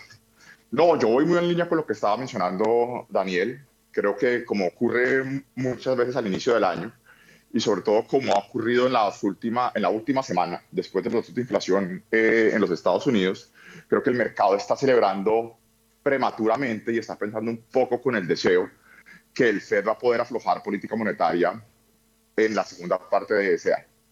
Y creo que están malinterpretando tanto el panorama inflacionario, todo el mundo está celebrando que estamos en inflaciones del 6.5, porque no estamos en los, en los picos del 8.1, el 8.2, eh, y creo que se han desanclado precisamente frente a lo que repetidamente sigue diciendo el gerente Powell que va a hacer, que va a seguir con su trabajo de apretón monetario. Y creo que también se ha desanclado un poco la discusión subyacente monetaria, tanto acá en los Estados Unidos y vamos a estar en esto en el segundo semestre en Colombia. La discusión nunca ha sido de, si la inflación se iba a reducir, pero claro que se iba a reducir por factores de oferta las cadenas de suministro, los precios de los alimentos que nos proveen algo de ayuda en esas primeras ventajas o las reducciones, llamémoslas fáciles, de inflación. La discusión siempre fue es a dónde va a terminar reposando la inflación, lo que llaman la inflación subyacente o la que se termina atrincherando en las expectativas. Eso puede estar en el orden del 3,5, 4%. Eso es prácticamente el doble de la meta de largo plazo de los principales bancos centrales. Y lo que hemos discutido, la política monetaria se torna en verdad contractiva una vez, por ejemplo, en el caso del Fed, se incrementan las tasas hacia un nivel, pongámoslo, entre el 5 y el 5,25 y se mantienen estables por buena parte del año, así comienza a reducirse la inflación y la tasa real comienza a incrementarse. O sea que ex usted como banquero central solo sabe si tuvo una tasa lo suficientemente contractiva una vez se reduce la inflación. Lo demás es simplemente una proyección y un supuesto. Entonces creo que los mercados están celebrando demasiado todavía esa reducción de las tasas de los tesoros al 3.5%, ah, todavía no lo veo. Y otra vez, la inflación en bienes va a seguir reduciéndose. Sí, eso siempre lo sabemos, lo, lo hemos sabido, perdón la inflación en servicios es la que nos compra esa inercia inflacionaria y eso está inexorablemente atado todavía a un mercado laboral que está muy apretado. Y por eso va a ser tan importante el índice de costo salarial que sale al final de este mes de enero. Pero allí seguimos con un mercado de inflación salarial del 4-5% que no es consistente con una contención inflacional. En los datos de sector real, es verdad se tienen algunas ah, buenas noticias y que la economía ha resultado algo más resiliente de lo que se estaba pronosticando. Pero concuerdo también con Daniel de que eso no implica que las probabilidades de recesión todavía no sean considerables, porque aquí estamos sujetos a las llamadas no linealidades. Y es que la economía puede seguir con el momentum que viene, un poco como el coyote en el correcaminos, ¿cierto? Caminando por un barranco. En la medida en que las empresas en los últimos dos años han tenido grandes dificultades en encontrar trabajadores para llenar las vacantes laborales, están reacios a despedir, salvo en sectores puntuales como tecnología y, bancos de inversión. Pero cuando eso comienza a aflojar, puede acelerarse rápidamente esos despidos, número uno. Número dos, lo mismo ocurre con el sector hipotecario, que se está desinflando, ¿cierto? Por las incrementos en las tasas de interés, pero los precios todavía no se han reducido de forma sustancial. Pero si la gente comienza a perder su trabajo de manera un poco más eh, elevada, van a tener que vender a menores precios. Entonces, cuando las cosas se comienzan a, a desapretar, ¿cierto? De una tasa de desempleo que está del 3,5, 3,6, históricamente en niveles bajos, puede volverse mucho más eh, complicado. Y en Colombia vamos a tener, o tenemos, los concebidos agravantes. Los datos de inflación fueron malos, ese cierre del año pasado del 13-12, y tenemos los agravantes de indexación ah, salarial, tenemos los agravantes de precios de los alimentos, tenemos choques cuasi, con efectos cuasi permanentes, ¿cierto? Y que se van mutando entre diferentes uh, mercados, que en últimas le sugieren al Banco de la República que no hay alternativa. Probablemente vamos a tener que subir, va a tener que subir el Banco de la República en el primer trimestre la tasa al 13% y tener allí la mayor parte del año. No hay alternativa, no hay contrafactual en el cual uh, pueda seguirse con una recuperación medianamente razonable, en donde la política monetaria no aprieta lo suficiente para reencauzar la inflación. Y cierro con eso. Los varios modelos de tratar de inferir esas probabilidades de recesión, pues son simplemente modelos, rayas, estimaciones, rayas, adivinanzas, como lo son todos los modelos, por más complejos que sean. Y lo mejor que podemos hacer ahora es simplemente una estimación de una fuerte desaceleración. Mucha gente se arriesga, digamos así comillas, a que va a ser una desaceleración moderada y eso puede ser la mejor estimación. Pero las no linealidades y los elevados grados de incertidumbre, pues rápidamente nos pueden pasar a un escenario un poco más pesimista. Mil gracias, don Nelson. Eh, Juan Manuel Quintero, su comentario a las 7 y 19 que tengo dos invitados en línea. Entonces, muy rápidamente, Héctor Mario, venga, yo les mencionaba hace, eh, hace unos minutos un comentario que había encontrado sobre la nota de Banco of America, sobre, la, sobre que los, los inversionistas están muy concentrados en, en eh, liquidez y en bonos en este momento y que no tienen una expectativa de, de, que efectivamente el mercado accionario americano sea una, una buena opción en este momento. Hay que entender que pues las, cuando hay optimismo, los inversionistas son más agresivos y optan por tomar eh, posiciones eh, que golpe pueden tener, representar un riesgo un poco mayor, obviamente con una expectativa de, de rendimiento mayor.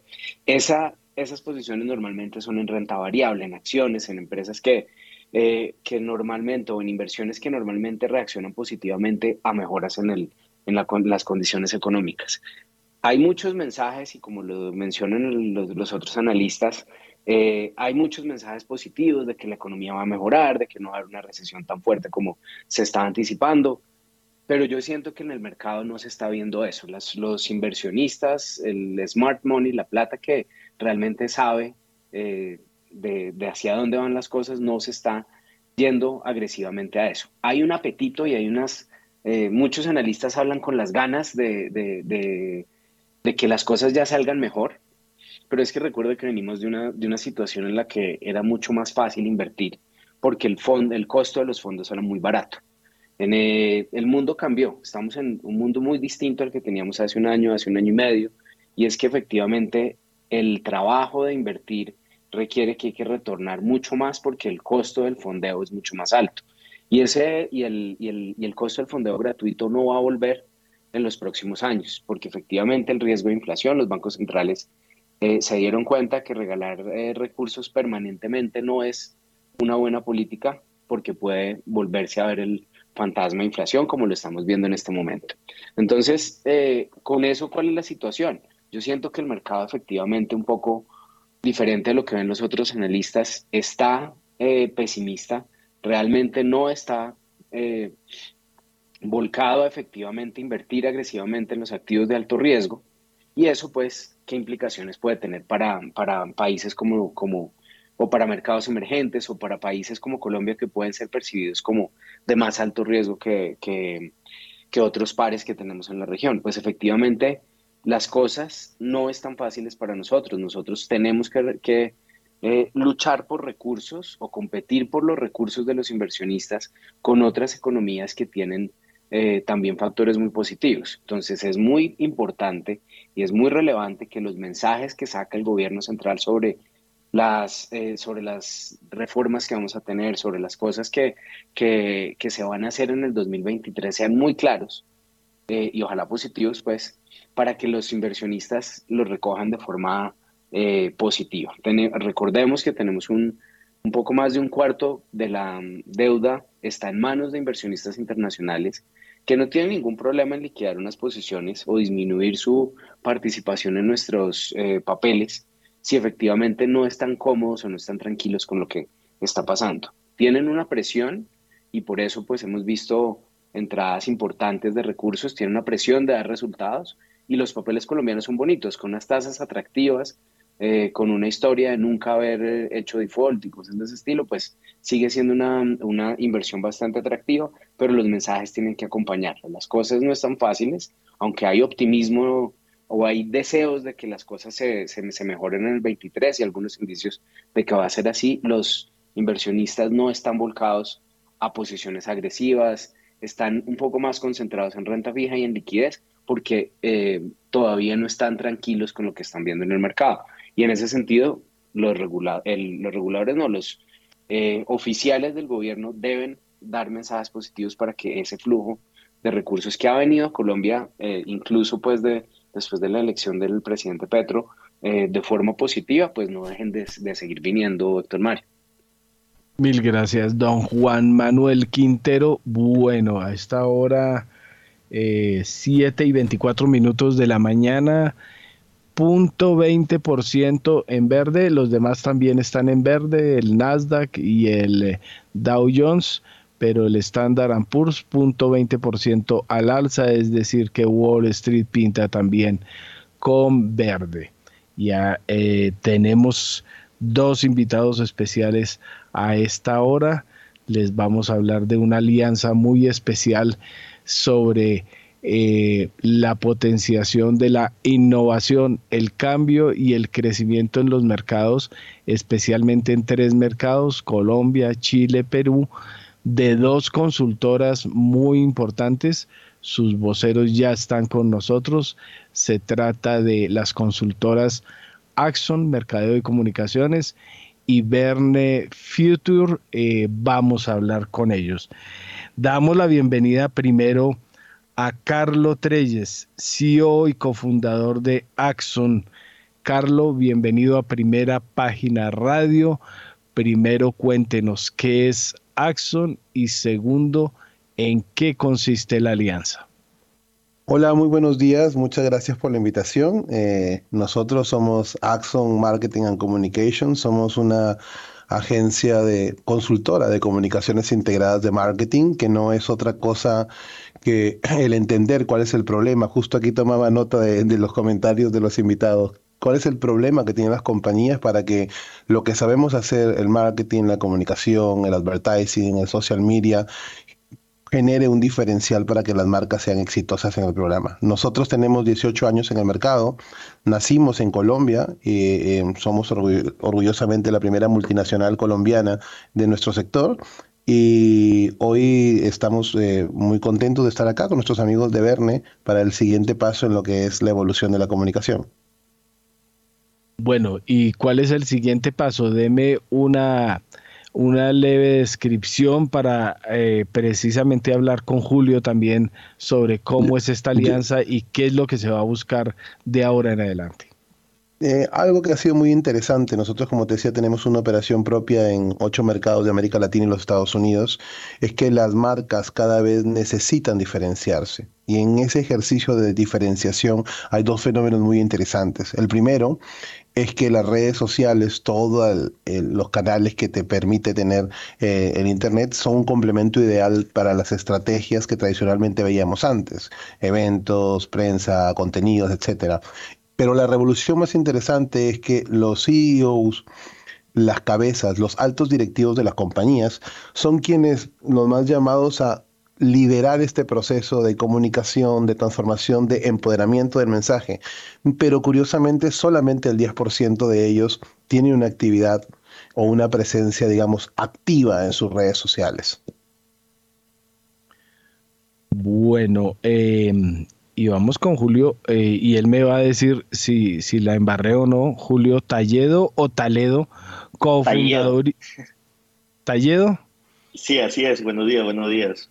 Buen Julio, bienvenido y Talledo, listo, cofundador y director comercial de, y, de marketing de Verne Future. ¿Qué es Verne? Y segundo, ¿cuál es su papel en esta alianza?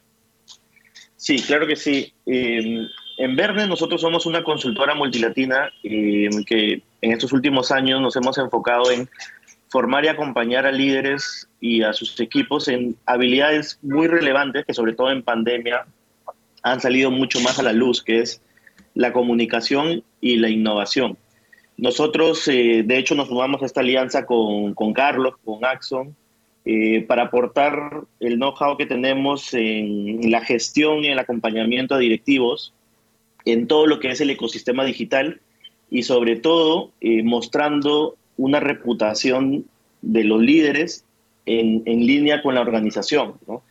Es, es, importante señalar que hay una gran oportunidad para los directivos en que ellos puedan sumar a la comunicación de las organizaciones. A veces las organizaciones eh, no toman en cuenta que tienen un, un, staff de embajadores que son sus principales directivos, gerentes, y que ellos pues eh, pueden comunicar la estrategia del negocio, pueden ayudar a, llevar mensajes claves del negocio en el ecosistema digital.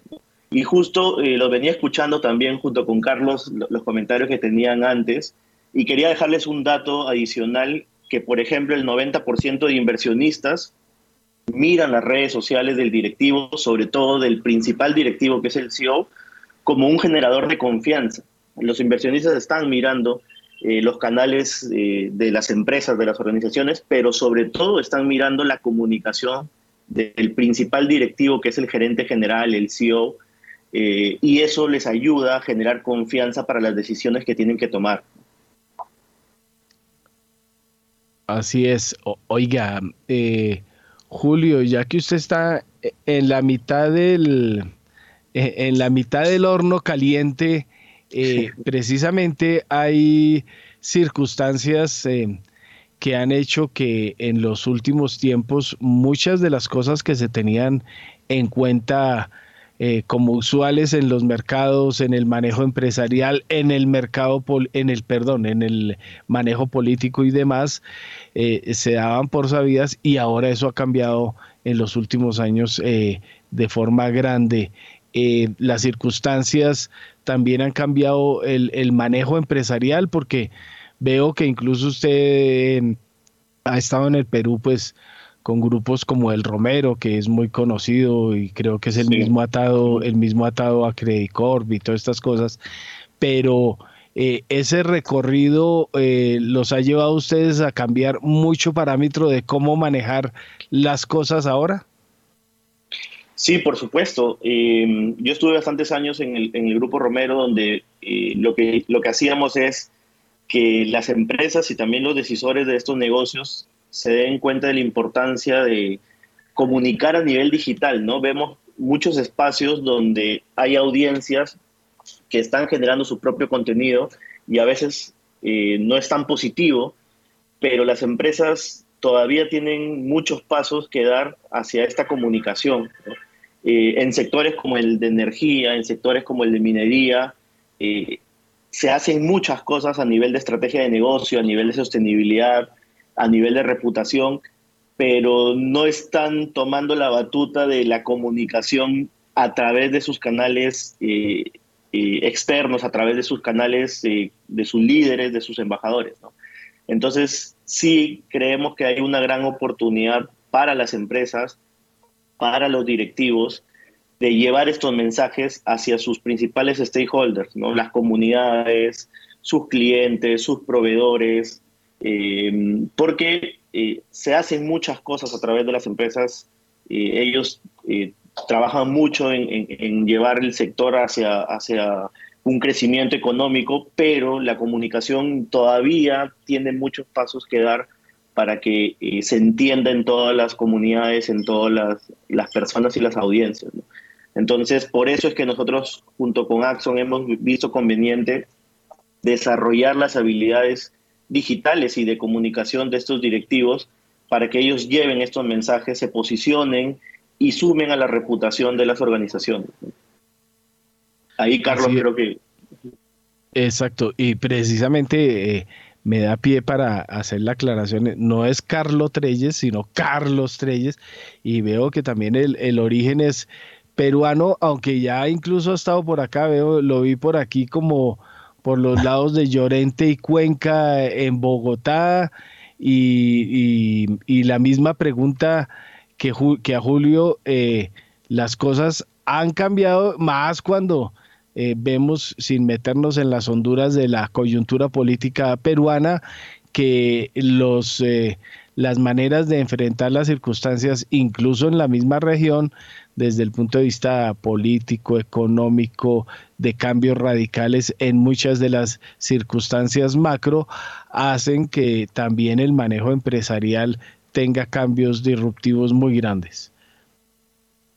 Y Efectivamente, veo que me hace estoqueado. Yo llegué a Colombia en el año más o menos 2001, si no me equivoco.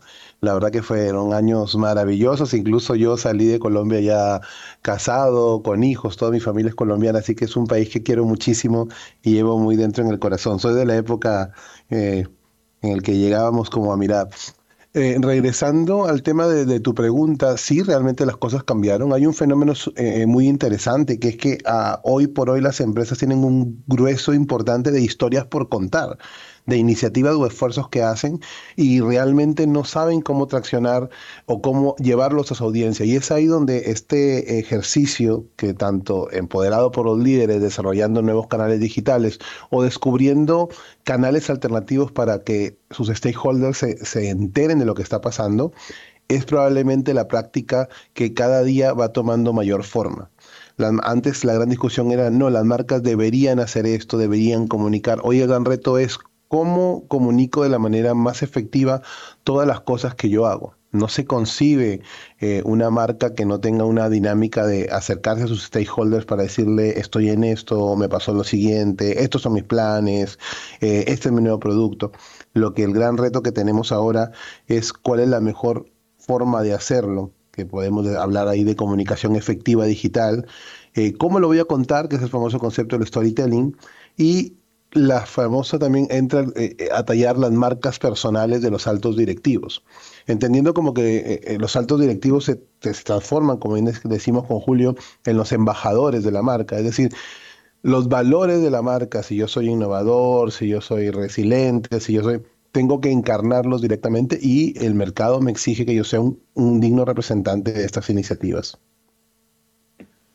Así es. Eh, bueno, oiga, eh, Julio, eh, una de las circunstancias de precisamente el manejo digital, ustedes mismos resaltan que mm, hay que tener mucha claridad y hay que tener mucha, darle mucha importancia al manejo en redes, por ejemplo, del, del papel del CEO, porque es el más consultado, el más buscado en todas estas circunstancias, pero también sabemos que las redes son una circunstancia que puede macerar a un CEO, puede acabarlo y, los mensajes negativos a veces prevalecen sobre los positivos. ¿Ese manejo cómo se hace? Sí, eh, por supuesto, al, tener pues eh, una presencia digital, hay un espacio donde van a haber seguramente comentarios positivos y comentarios también negativos, y en esa línea se prepara eh, a la organización y también se prepara el directivo eh, con conocimiento de herramientas digitales, gestión de redes sociales, protocolo de crisis, se evalúa los comentarios pero yo creo que ahí siempre lo vemos más como una oportunidad, eh, una oportunidad para canalizar esos comentarios negativos y para poder entender qué es lo que está comentando las personas, las audiencias, y, esos comentarios nosotros siempre le decimos al directivo, ¿no? lleva esos comentarios, que tu equipo trabaje en esos comentarios negativos y más bien es una oportunidad para darle respuesta de forma transparente en estos canales, ¿no? sin llegar a que se vuelva pues un call center dentro de, de las redes sociales, pero sí genera mucha oportunidad en el sentido en que si hay comentarios negativos, se canalizan, se solucionan sobre todo y se hace de forma transparente. ¿no? Y es por eso que se trabaja mucho eh, en la formación y el acompañamiento a los directivos, como bien contaba Carlos, en la forma de contar historias, en eh, herramientas digitales eh, y sobre todo pues que tenga en cuenta que puede haber comentarios negativos, pero que tiene que saber surfear la ola, como le decimos nosotros. Y, eso para mí siempre es una oportunidad. La gran clave, creo yo, perdonen que me interrumpa, es que estemos preparados. Si no estamos preparados, realmente no se trata de aparecer y, oiga, hoy no tengo nada, ni siquiera comento nada, ni siquiera me tomo el trabajo de hablar de los titulares o los grandes temas que le afectan a la economía. Tengo que desarrollar unos temas en los cuales yo me vinculo como marca y como directivo. Tengo que también tener una dinámica de cómo me aproximo eh, al mercado y a ciertas temáticas y tengo que también tener una claridad de ciertos conceptos en los cuales estoy a favor o estoy en contra. La, la gente quiere entender la gente quiere que los directivos realmente seamos los llamados a mostrar una línea para las marcas o las organizaciones que representamos. Muy bien, pues ya son las 7 de la mañana y 38 minutos. A Carlos y a Julio, muchísimas gracias por haber estado con nosotros estos minutos en Primera Página Radio y siempre bienvenidos a Javeriano Estén Un feliz día. Muchísimas gracias, un gusto y buen día. Gracias, igual por la invitación. Gracias a ustedes, 7 y 38, estamos en Primera Página Radio. Última hora, en Primera Página Radio. Mucha atención, la inflación en la eurozona. El índice de precios al consumidor en diciembre de 2022 bajó al 9,2% y en la Unión Europea fue del 10,1%. Sin embargo, la subyacente, la que excluye la energía y los alimentos frescos, ha escalado hasta el 5,2%, su máximo histórico. Así lo informó este miércoles la Oficina Comunitaria de Estadística Eurostat, que señala a España como el país de los 27, donde los precios subieron con menor intensidad con un 5,5%. Reiteramos entonces, la inflación en la zona euro en diciembre bajó al 9,2% y en la Unión Europea fue del 10,1%. Mil gracias, don Juan Sebastián. Pues aquí veo Dow.13, Standard Poor's .25 y Nasdaq.27 y todos los mercados europeos en verde. Y la pregunta obligada, mira, aquí está, .08 Londres, .33 París, DAX.18 y el IBEX 1.08, lo que decíamos, el mejor enero en 30 años en Europa, eh, fiesta, como decía Daniel, eh, eh, como que no se monta en ese ritmo o no le gusta lo que están tocando, pero ahí vemos datos de Europa, volvió a salir bajito, las cifras siguen mejorando pese a las circunstancias mundiales, Daniel.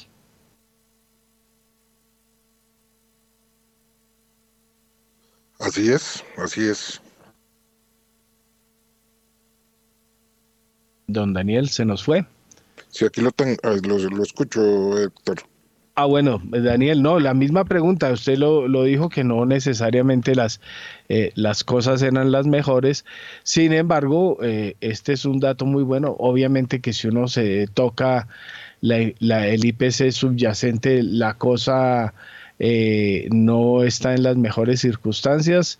Es un dato muy a tener en cuenta, especialmente porque llegó a 5.2, que es su máximo histórico, pero la, inflación cayó eh, de niveles bien altos a los que había llegado sobre el 10 y el 11 al 9 y la cosa parece mejorar gradualmente y esos son los mismos datos que han venido apareciendo en los demás países y también eh, uno los ve en muchas eh, otras regiones del mundo, Daniel.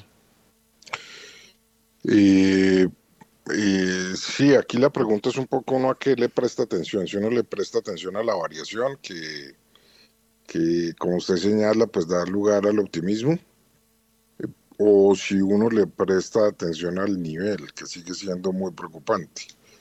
eh, el, nivel de inflación del 9% es una, eh, pues es una barbaridad para, para, los estándares europeos y de países desarrollados, una inflación todavía del 9% es un, es un problema muy grave que no se termina de resolver. Es una buena noticia, eh, obviamente, que, que, que, que baje de niveles de niveles más altos. Eso lo vamos a ver también en Colombia. En Colombia eh, pues quizás en los primeros meses todavía haya alguna terquedad de la inflación y luego empiece a bajar, pero lo cierto es que seguramente este año así esté bajando la inflación, vamos a quedar lejos de la meta de inflación. Y eso es lo que obliga a que a que las tasas de interés permanezcan altas durante mucho tiempo. Entonces eso es lo que uno tiene que evaluar qué tan rápida va a ser esa caída del proceso inflacionario y qué tan, qué tan prolongado va a ser el periodo de altas tasas de interés justo en un momento en el cual las, pues las economías se están debilitando y, y pues lo que requerirían por ese debilitamiento son tasas de interés más bajas. Entonces, es, es esa exactamente la dificultad. Así es, don Daniel. Bueno, Nelson Vera Concha, su comentario a las 7 y 43 minutos de la mañana. Pues, doctor Mario, creo que tratando de hacer la pedagogía y repitiendo el mensaje inflacionario que acaba de decir Daniel, se nos va a ir buena parte, si no todo, este año. Así como en 2021 y 2022 se nos fueron los dos años alertando sobre cómo la inflación probablemente no era transitoria en su fase alcista, ahora se nos va a ir todo el año con estas advertencias de mucho cuidado, con celebración prematura porque dejamos atrás los picos inflacionarios. En Estados Unidos, que no esté en el 8.1, sino en el 6.5, todavía no estamos bajo ningún semblante de algo ni siquiera parecido a estabilidad de precios. Queda mucho trabajo de hacer, eh, por hacer en el frente monetario. En la zona euro, con el agravante del tema de la invasión Rusia-Ucrania, los temas de los energéticos, tienen un balance de riesgos mucho más complicado, pero tampoco hay alternativa y vimos también las decisiones del Banco Central Europeo. Y en Colombia ni siquiera estamos todavía en esa discusión. Entonces, la política monetaria está en una encrucijada muy complicada tratando de hacer esa pedagogía de que siguen apretando las condiciones monetarias y financieras, pero para no agravar o comprarse otro problema macroeconómico adicional.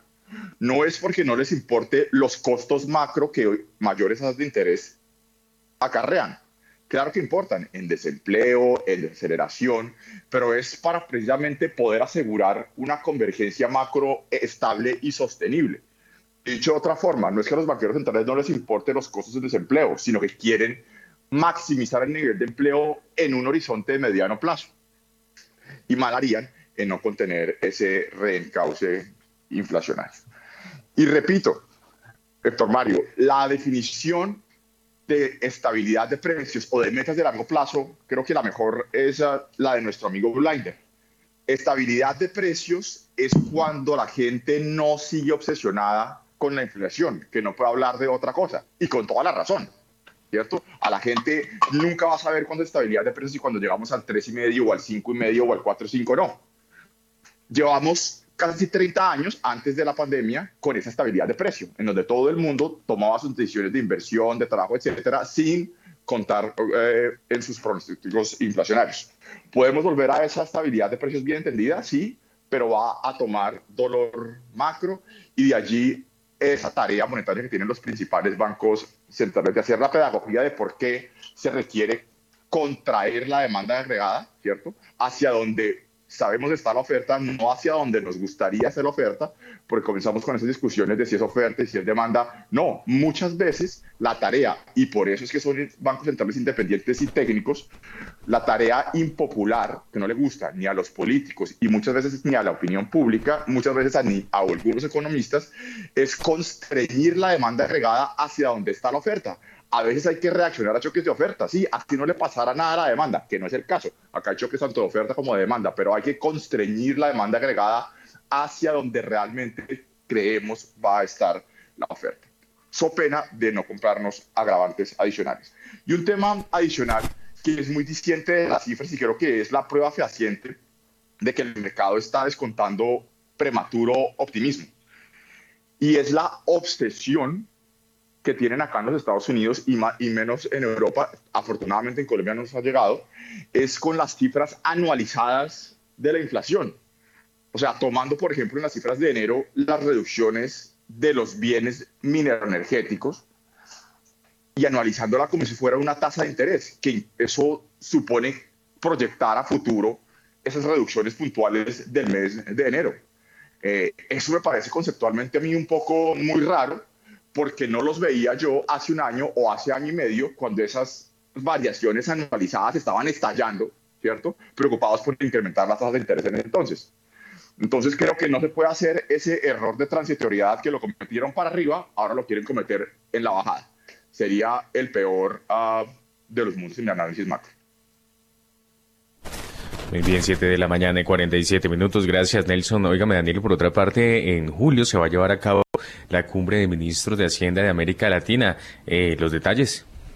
La cumbre de ministros de Hacienda de América Latina que tiene a Ocampo pensando en todo menos en renunciar está programada para el 27 y el 28 de julio en Cartagena. Este evento que irá bajo el nombre de Hacia una tributación global más incluyente, sostenible y equitativa tendrá dos encuentros como preámbulos. El primero se llevará a cabo en Bogotá el 2 y 3 de mayo. Será la conferencia Rethinking Global Taxations en donde se compilarán los temas clave para resolver escuchando a los actores representativos en materia tributaria y fiscal. El segundo se realizará en Santiago de Chile el 15 y 16 de mayo para continuar con las discusiones sobre la gobernanza de la nueva plataforma de cooperación. En la cumbre de julio, en ese entendido, se pretende priorizar los asuntos más urgentes que den inicio a la discusión global y encontrar soluciones sostenibles que le darán al sistema tributario internacional la estabilidad y flexibilidad necesaria para hacer frente al entorno de negocios y movilidad global que cambia rápidamente. 7 y 49 de la mañana y por otra parte usted tiene cifras actualizadas del déficit fiscal del gobierno colombiano. A octubre de 2022, el déficit fiscal del Gobierno Nacional Central Colombiano fue de 3,7% del PIB, cifra casi un punto inferior al 4,6% del PIB de un año atrás. De acuerdo con datos del Ministerio de Hacienda el décimo mes del año pasado, los ingresos eh, del Gobierno Nacional Central alcanzaron el 14% del PIB, 12,4% del PIB provino del frente tributario, cifra superior en 0,4 puntos frente a la observada octubre de 2021, que fue de 13,6% del PIB. Entre tanto, los gastos del gobierno se situaron en 17 7,7% del PIB. 11,8 puntos fueron aportados por funcionamiento, 3,8 puntos por intereses y 2,1 puntos por inversión. El dato agregado fue menor en 0,5 puntos del PIB con respecto al registrado en los primeros 10 meses del año anterior, cuando fue 18,2% del PIB. El resultado al décimo mes de 2022 se explicó por un balance fiscal positivo en los meses de enero, abril y septiembre, respectivamente, y déficits que se registraron en febrero, marzo, mayo, junio, julio, agosto y octubre también respectivamente. El gobierno estimó que para el término de 2022 el escuadre se ubicó en 5,5% del PIB. 7 y 50 y también tiene detalles de la participación de los fondos eh, de capital extranjero. Está en el saldo total de TES. Con las compras por 19,4 billones de pesos en 2022, la participación de los fondos de capital extranjero en el saldo total de TES subió de 24,76% en 2021 a 26,18%. De acuerdo con cifras del Ministerio de Hacienda, por el contrario, el peso de los fondos de pensiones en las tenencias de bonos disminuyó de 27,48% en 2021 a 25% el año pasado.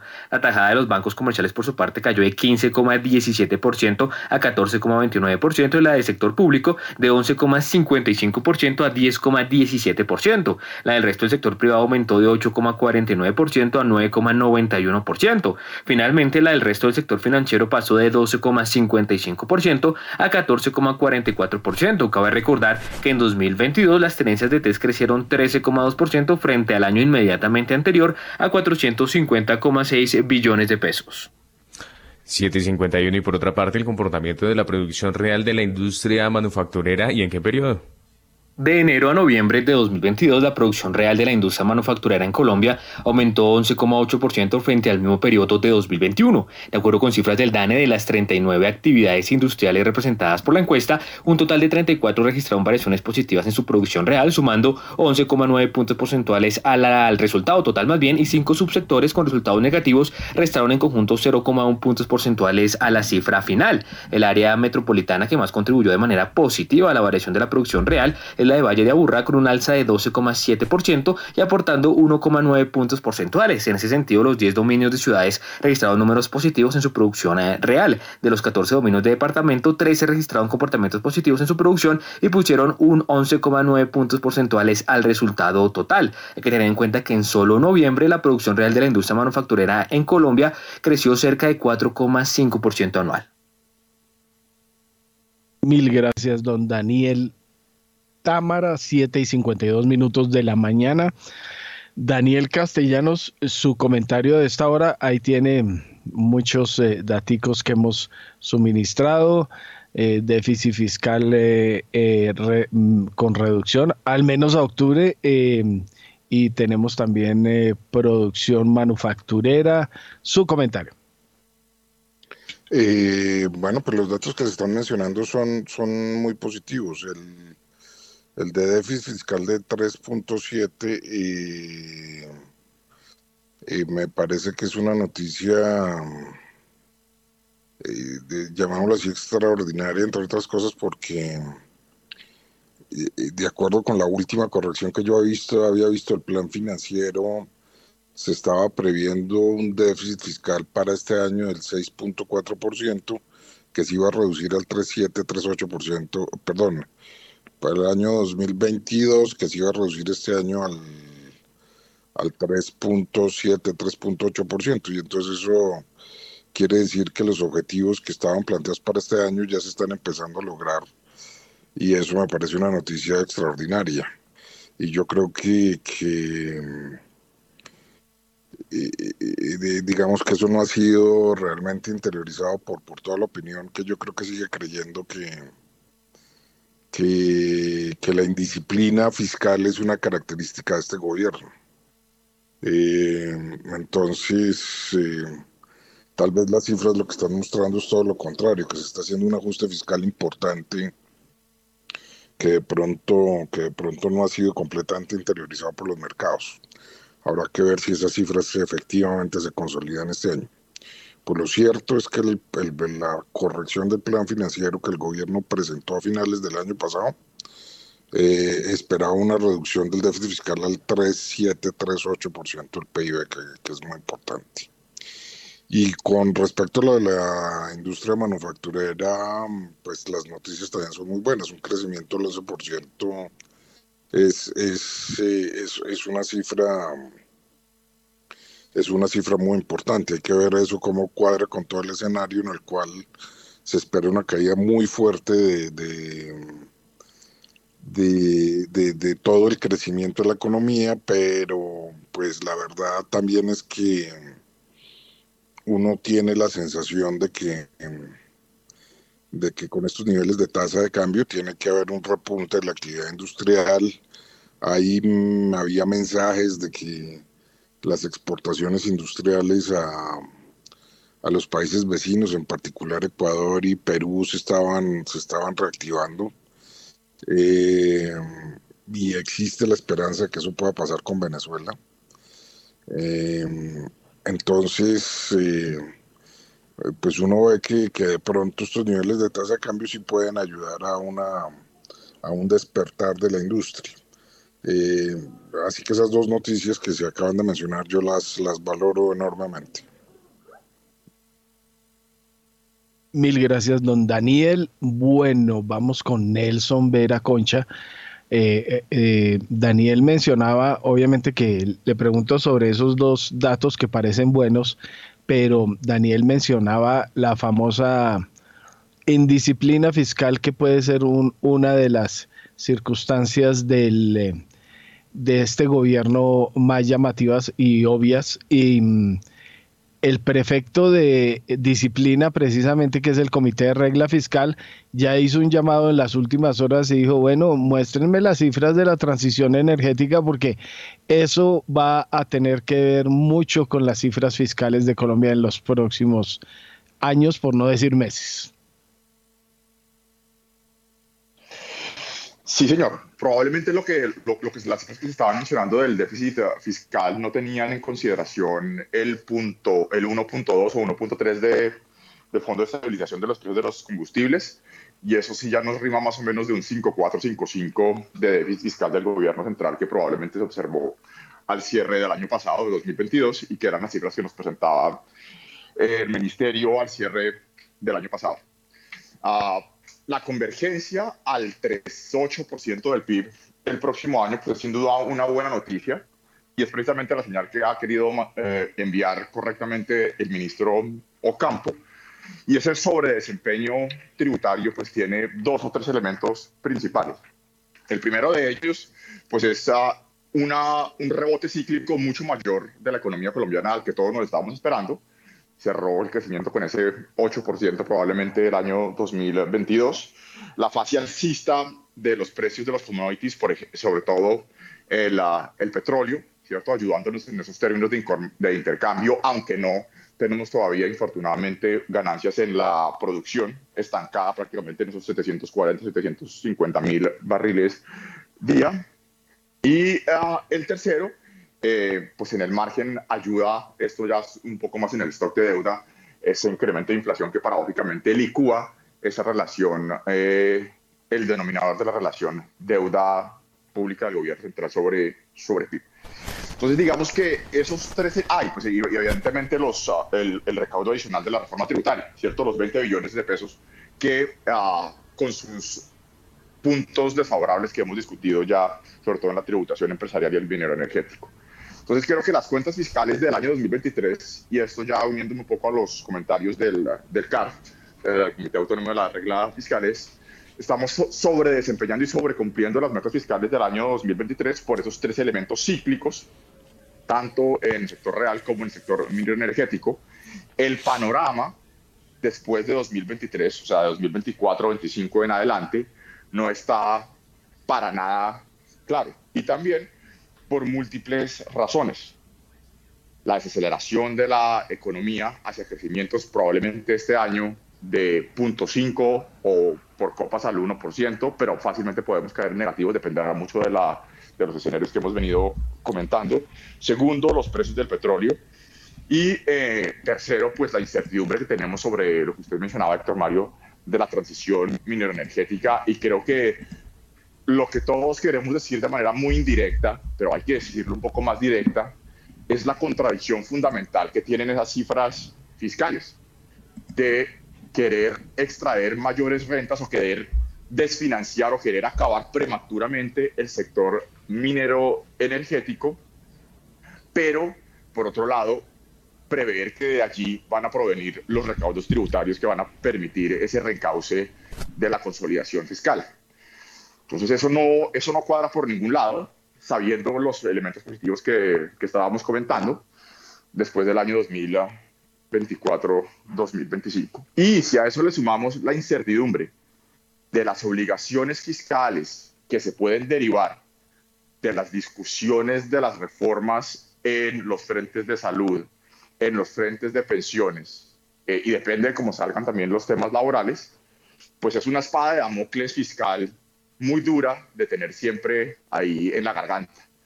Entonces creo que esa es uh, la cuadratura del círculo que todos estamos tratando de avisorar. Gracias, Nelson. En este momento son las 8 de la mañana en punto, pausa comercial y ya regresamos.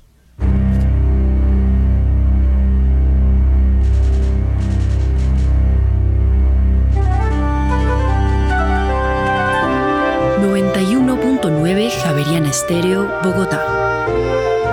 HJKZ. 45 años. Sin fronteras.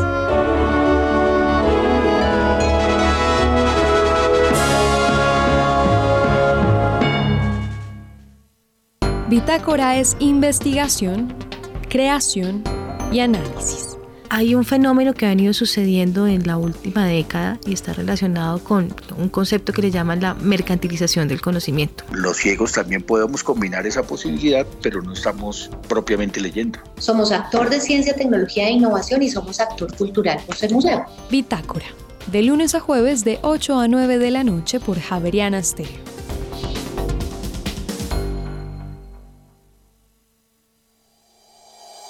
En Acciones y Valores, nuestra prioridad es construir la mejor versión de su futuro financiero. Por ello, creamos soluciones para cada uno de sus objetivos. Descubra nuevas formas de ahorrar y simplifique todo desde el celular a través de inversiones digitales desde un peso. Genere rentabilidad y a la vez impacto positivo en el mundo con inversiones responsables. Construya su plan de inversión personalizado con asesoría exclusiva y especializada Optimice el manejo de recursos de su empresa por medio de soluciones de tesorería. Realice envíos y pagos internacionales seguros de la mano de nuestro aliado Western Union. Es momento de crear metas juntos. Conozca la mejor forma de hacerlo.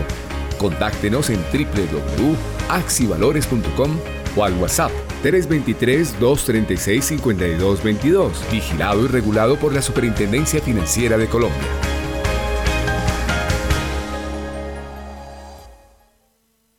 Retos 91.9, la voz de la ciencia y la investigación javeriana. Todos los lunes a las 7 de la noche en Javeriana Estéreo, sin fronteras, y disponible en javerianaestereo.com. Dirige y conduce Mario Morales. Javeriana Estéreo, sin fronteras.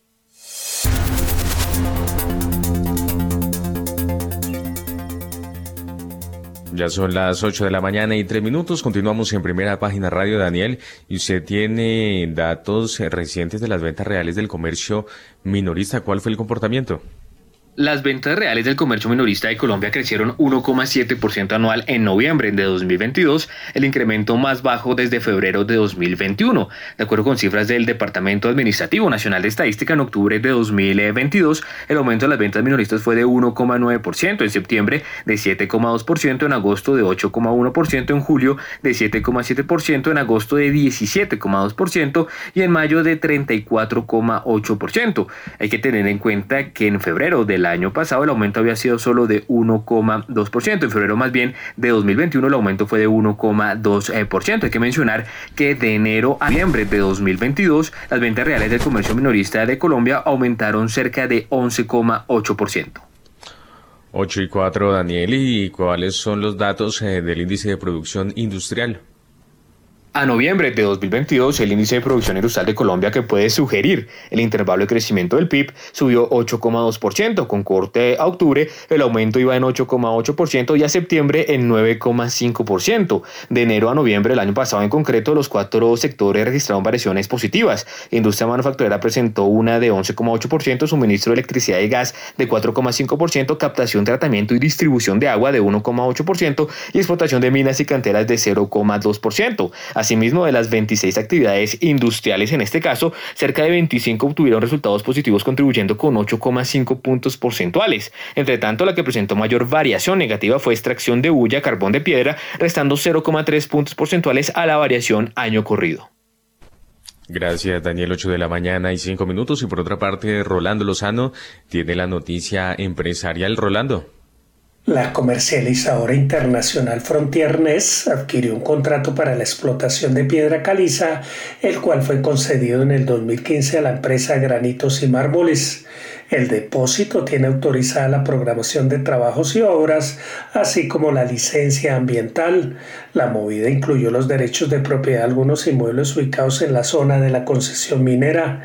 Granitos y Mármoles es una de las productoras más tradicionales del país en cuanto a materiales y acabados para la construcción que se usan entre otros en la terminación de edificios, viviendas y oficinas. La empresa fue fundada en 1953. Por su lado, Comercializadora Internacional Frontiernes es una sociedad con domicilio principal en Barranquilla y enfocada en la venta de carbón térmico tanto en Colombia como en el exterior. 28 de la mañana y 5 minutos. Y a esta hora ya tenemos apertura del dólar, ya tenemos dólar. A esta hora, abren los mercados en Colombia. 8 de la mañana y 6 minutos y mucha atención porque el, eh, porque el dólar abrió este miércoles en 4.720 pesos, baja 8 pesos frente a su cierre de ayer que fue de 4.728 pesos. Reiteramos entonces, todo de apertura 4.720 pesos, baja 8 pesos frente a su cierre de ayer. Mil gracias, don Juan Sebastián. Bueno, don Daniel Castellanos, eh, su comentario de despedida y si quiere sobre eh, la volatilidad obvia del dólar en Colombia. Eh, bueno, pues es decir, estamos eh, nuevamente con un dólar que está bordeando los 4.700 pesos, que es claramente una es un comportamiento muy sorpresivo con respecto a lo que pasó a finales del año pasado y, las tendencias que llegó a mostrar. Hay una volatilidad que sugeriría eh, pues un gran optimismo financiero sobre el que se reflejaría en el, en el precio del dólar y tal vez en otros activos. Eh, y que está sugiriendo que en estos momentos el mercado está eh, dependiendo mucho de, de unas interpretaciones muy eufóricas tanto a la alza como a la baja. Eh, pasamos del año pasado a tener un dólar eh, a pues casi 5.200, 5.300 pesos, que era interpretado como eh, por muchos analistas como, como producto de la, de la incertidumbre causada por, por, el, por el actual gobierno. Hoy mm, tenemos un dólar a 4.700 pesos que, que, que, como siempre ha sucedido después de que se posesionan gobiernos de izquierda, después de la, llamémoslo así, de la, de la histeria pesimista, se entran a jugar otras fuerzas y, y pues realmente mientras se acoplan las expectativas hay, hay una volatilidad muy grande en el mercado. Yo creo que este año va a ser uno de, de, dificultad en la interpretación de cuáles son las señales económicas para, para todos los agentes del mercado porque las señales van a jugar en, en, en direcciones muy opuestas. Entonces, mantener estos niveles de volatilidad me parece que va a ser algo muy posible, me parece que va a haber, eh, eh, que va a ser un momento propicio para que los especuladores puedan hacer dinero aprovechándose estos vaivenes del mercado. Mil gracias, don Daniel, y como siempre, bienvenido a Primera Página Radio a esta hora. Para nuestro cierre ya va el dólar, venga a ver, miro aquí, 4.700 30, venga, ¿cuál es el que miro? 4.730 a esta hora. Em, presentemos, eh, don Juan Sebastián. Última hora, en primera página radio. Bienvenido, Juan Diego Munevar. Bueno, ¿cómo es la historia? Ahora eh, quebramos a monómeros colombo-venezolanos y ahora ¿qué, qué, qué es que la vamos a comprar? Buenos días, Héctor Mario. Buenos días, oyentes.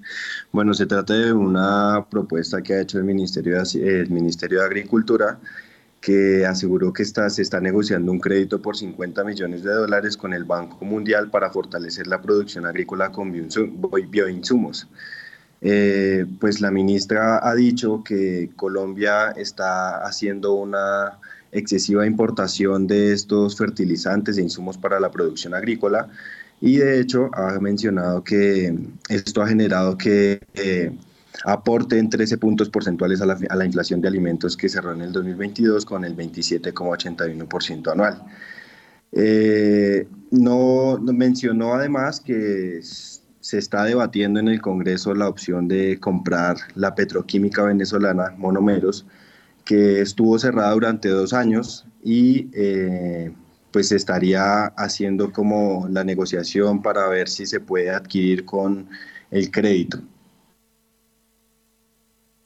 Bueno, pues esa es la noticia de última hora, monómeros y adquirida con crédito parte o, con el crédito del Banco Mundial precisamente para lograr estabilizar los precios de los bioinsumos. Hay que recordar que eh, Monómero ha estado sometido a todo este lío del tire y afloje diplomático entre Colombia y Venezuela desde 2017.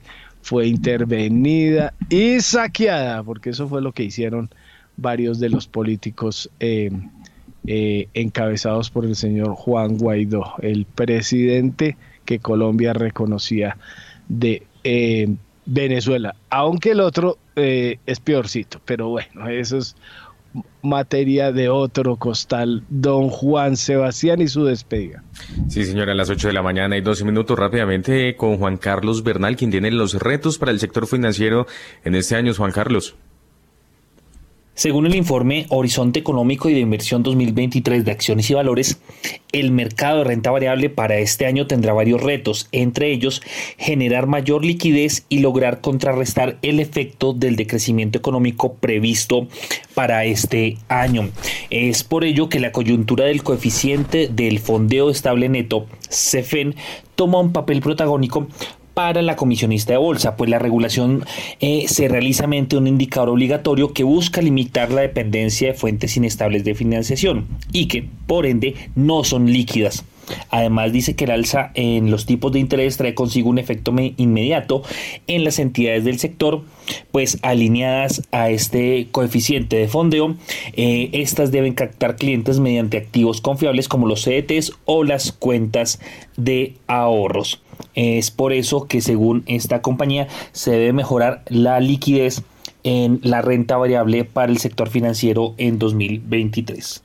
Gracias, Juan Carlos. 8 de la mañana y 13 minutos el dólar a esta hora se mueve sobre los 4.740 pesos y el promedio de negociación es de 4.732 pesos con 15 centavos. 8 de la mañana y 13 minutos y así llegamos al final de esta emisión de Primera Página Radio. A ustedes muchas gracias por haber estado con nosotros. A Juan Manuel Quintero, Julio César Herrera, Guillermo Valencia, Daniel Castellanos, Nelson Vera, Carlos Treyes y Julio Talledo, nuestros invitados el día de hoy. Héctor Mario Rodríguez en la dirección y en la presentación presentación. Quien les habla, Juan Sebastián Ortiz. Se vayan que ya llega Mañana Sin Fronteras. Que tengan todos ustedes un feliz miércoles.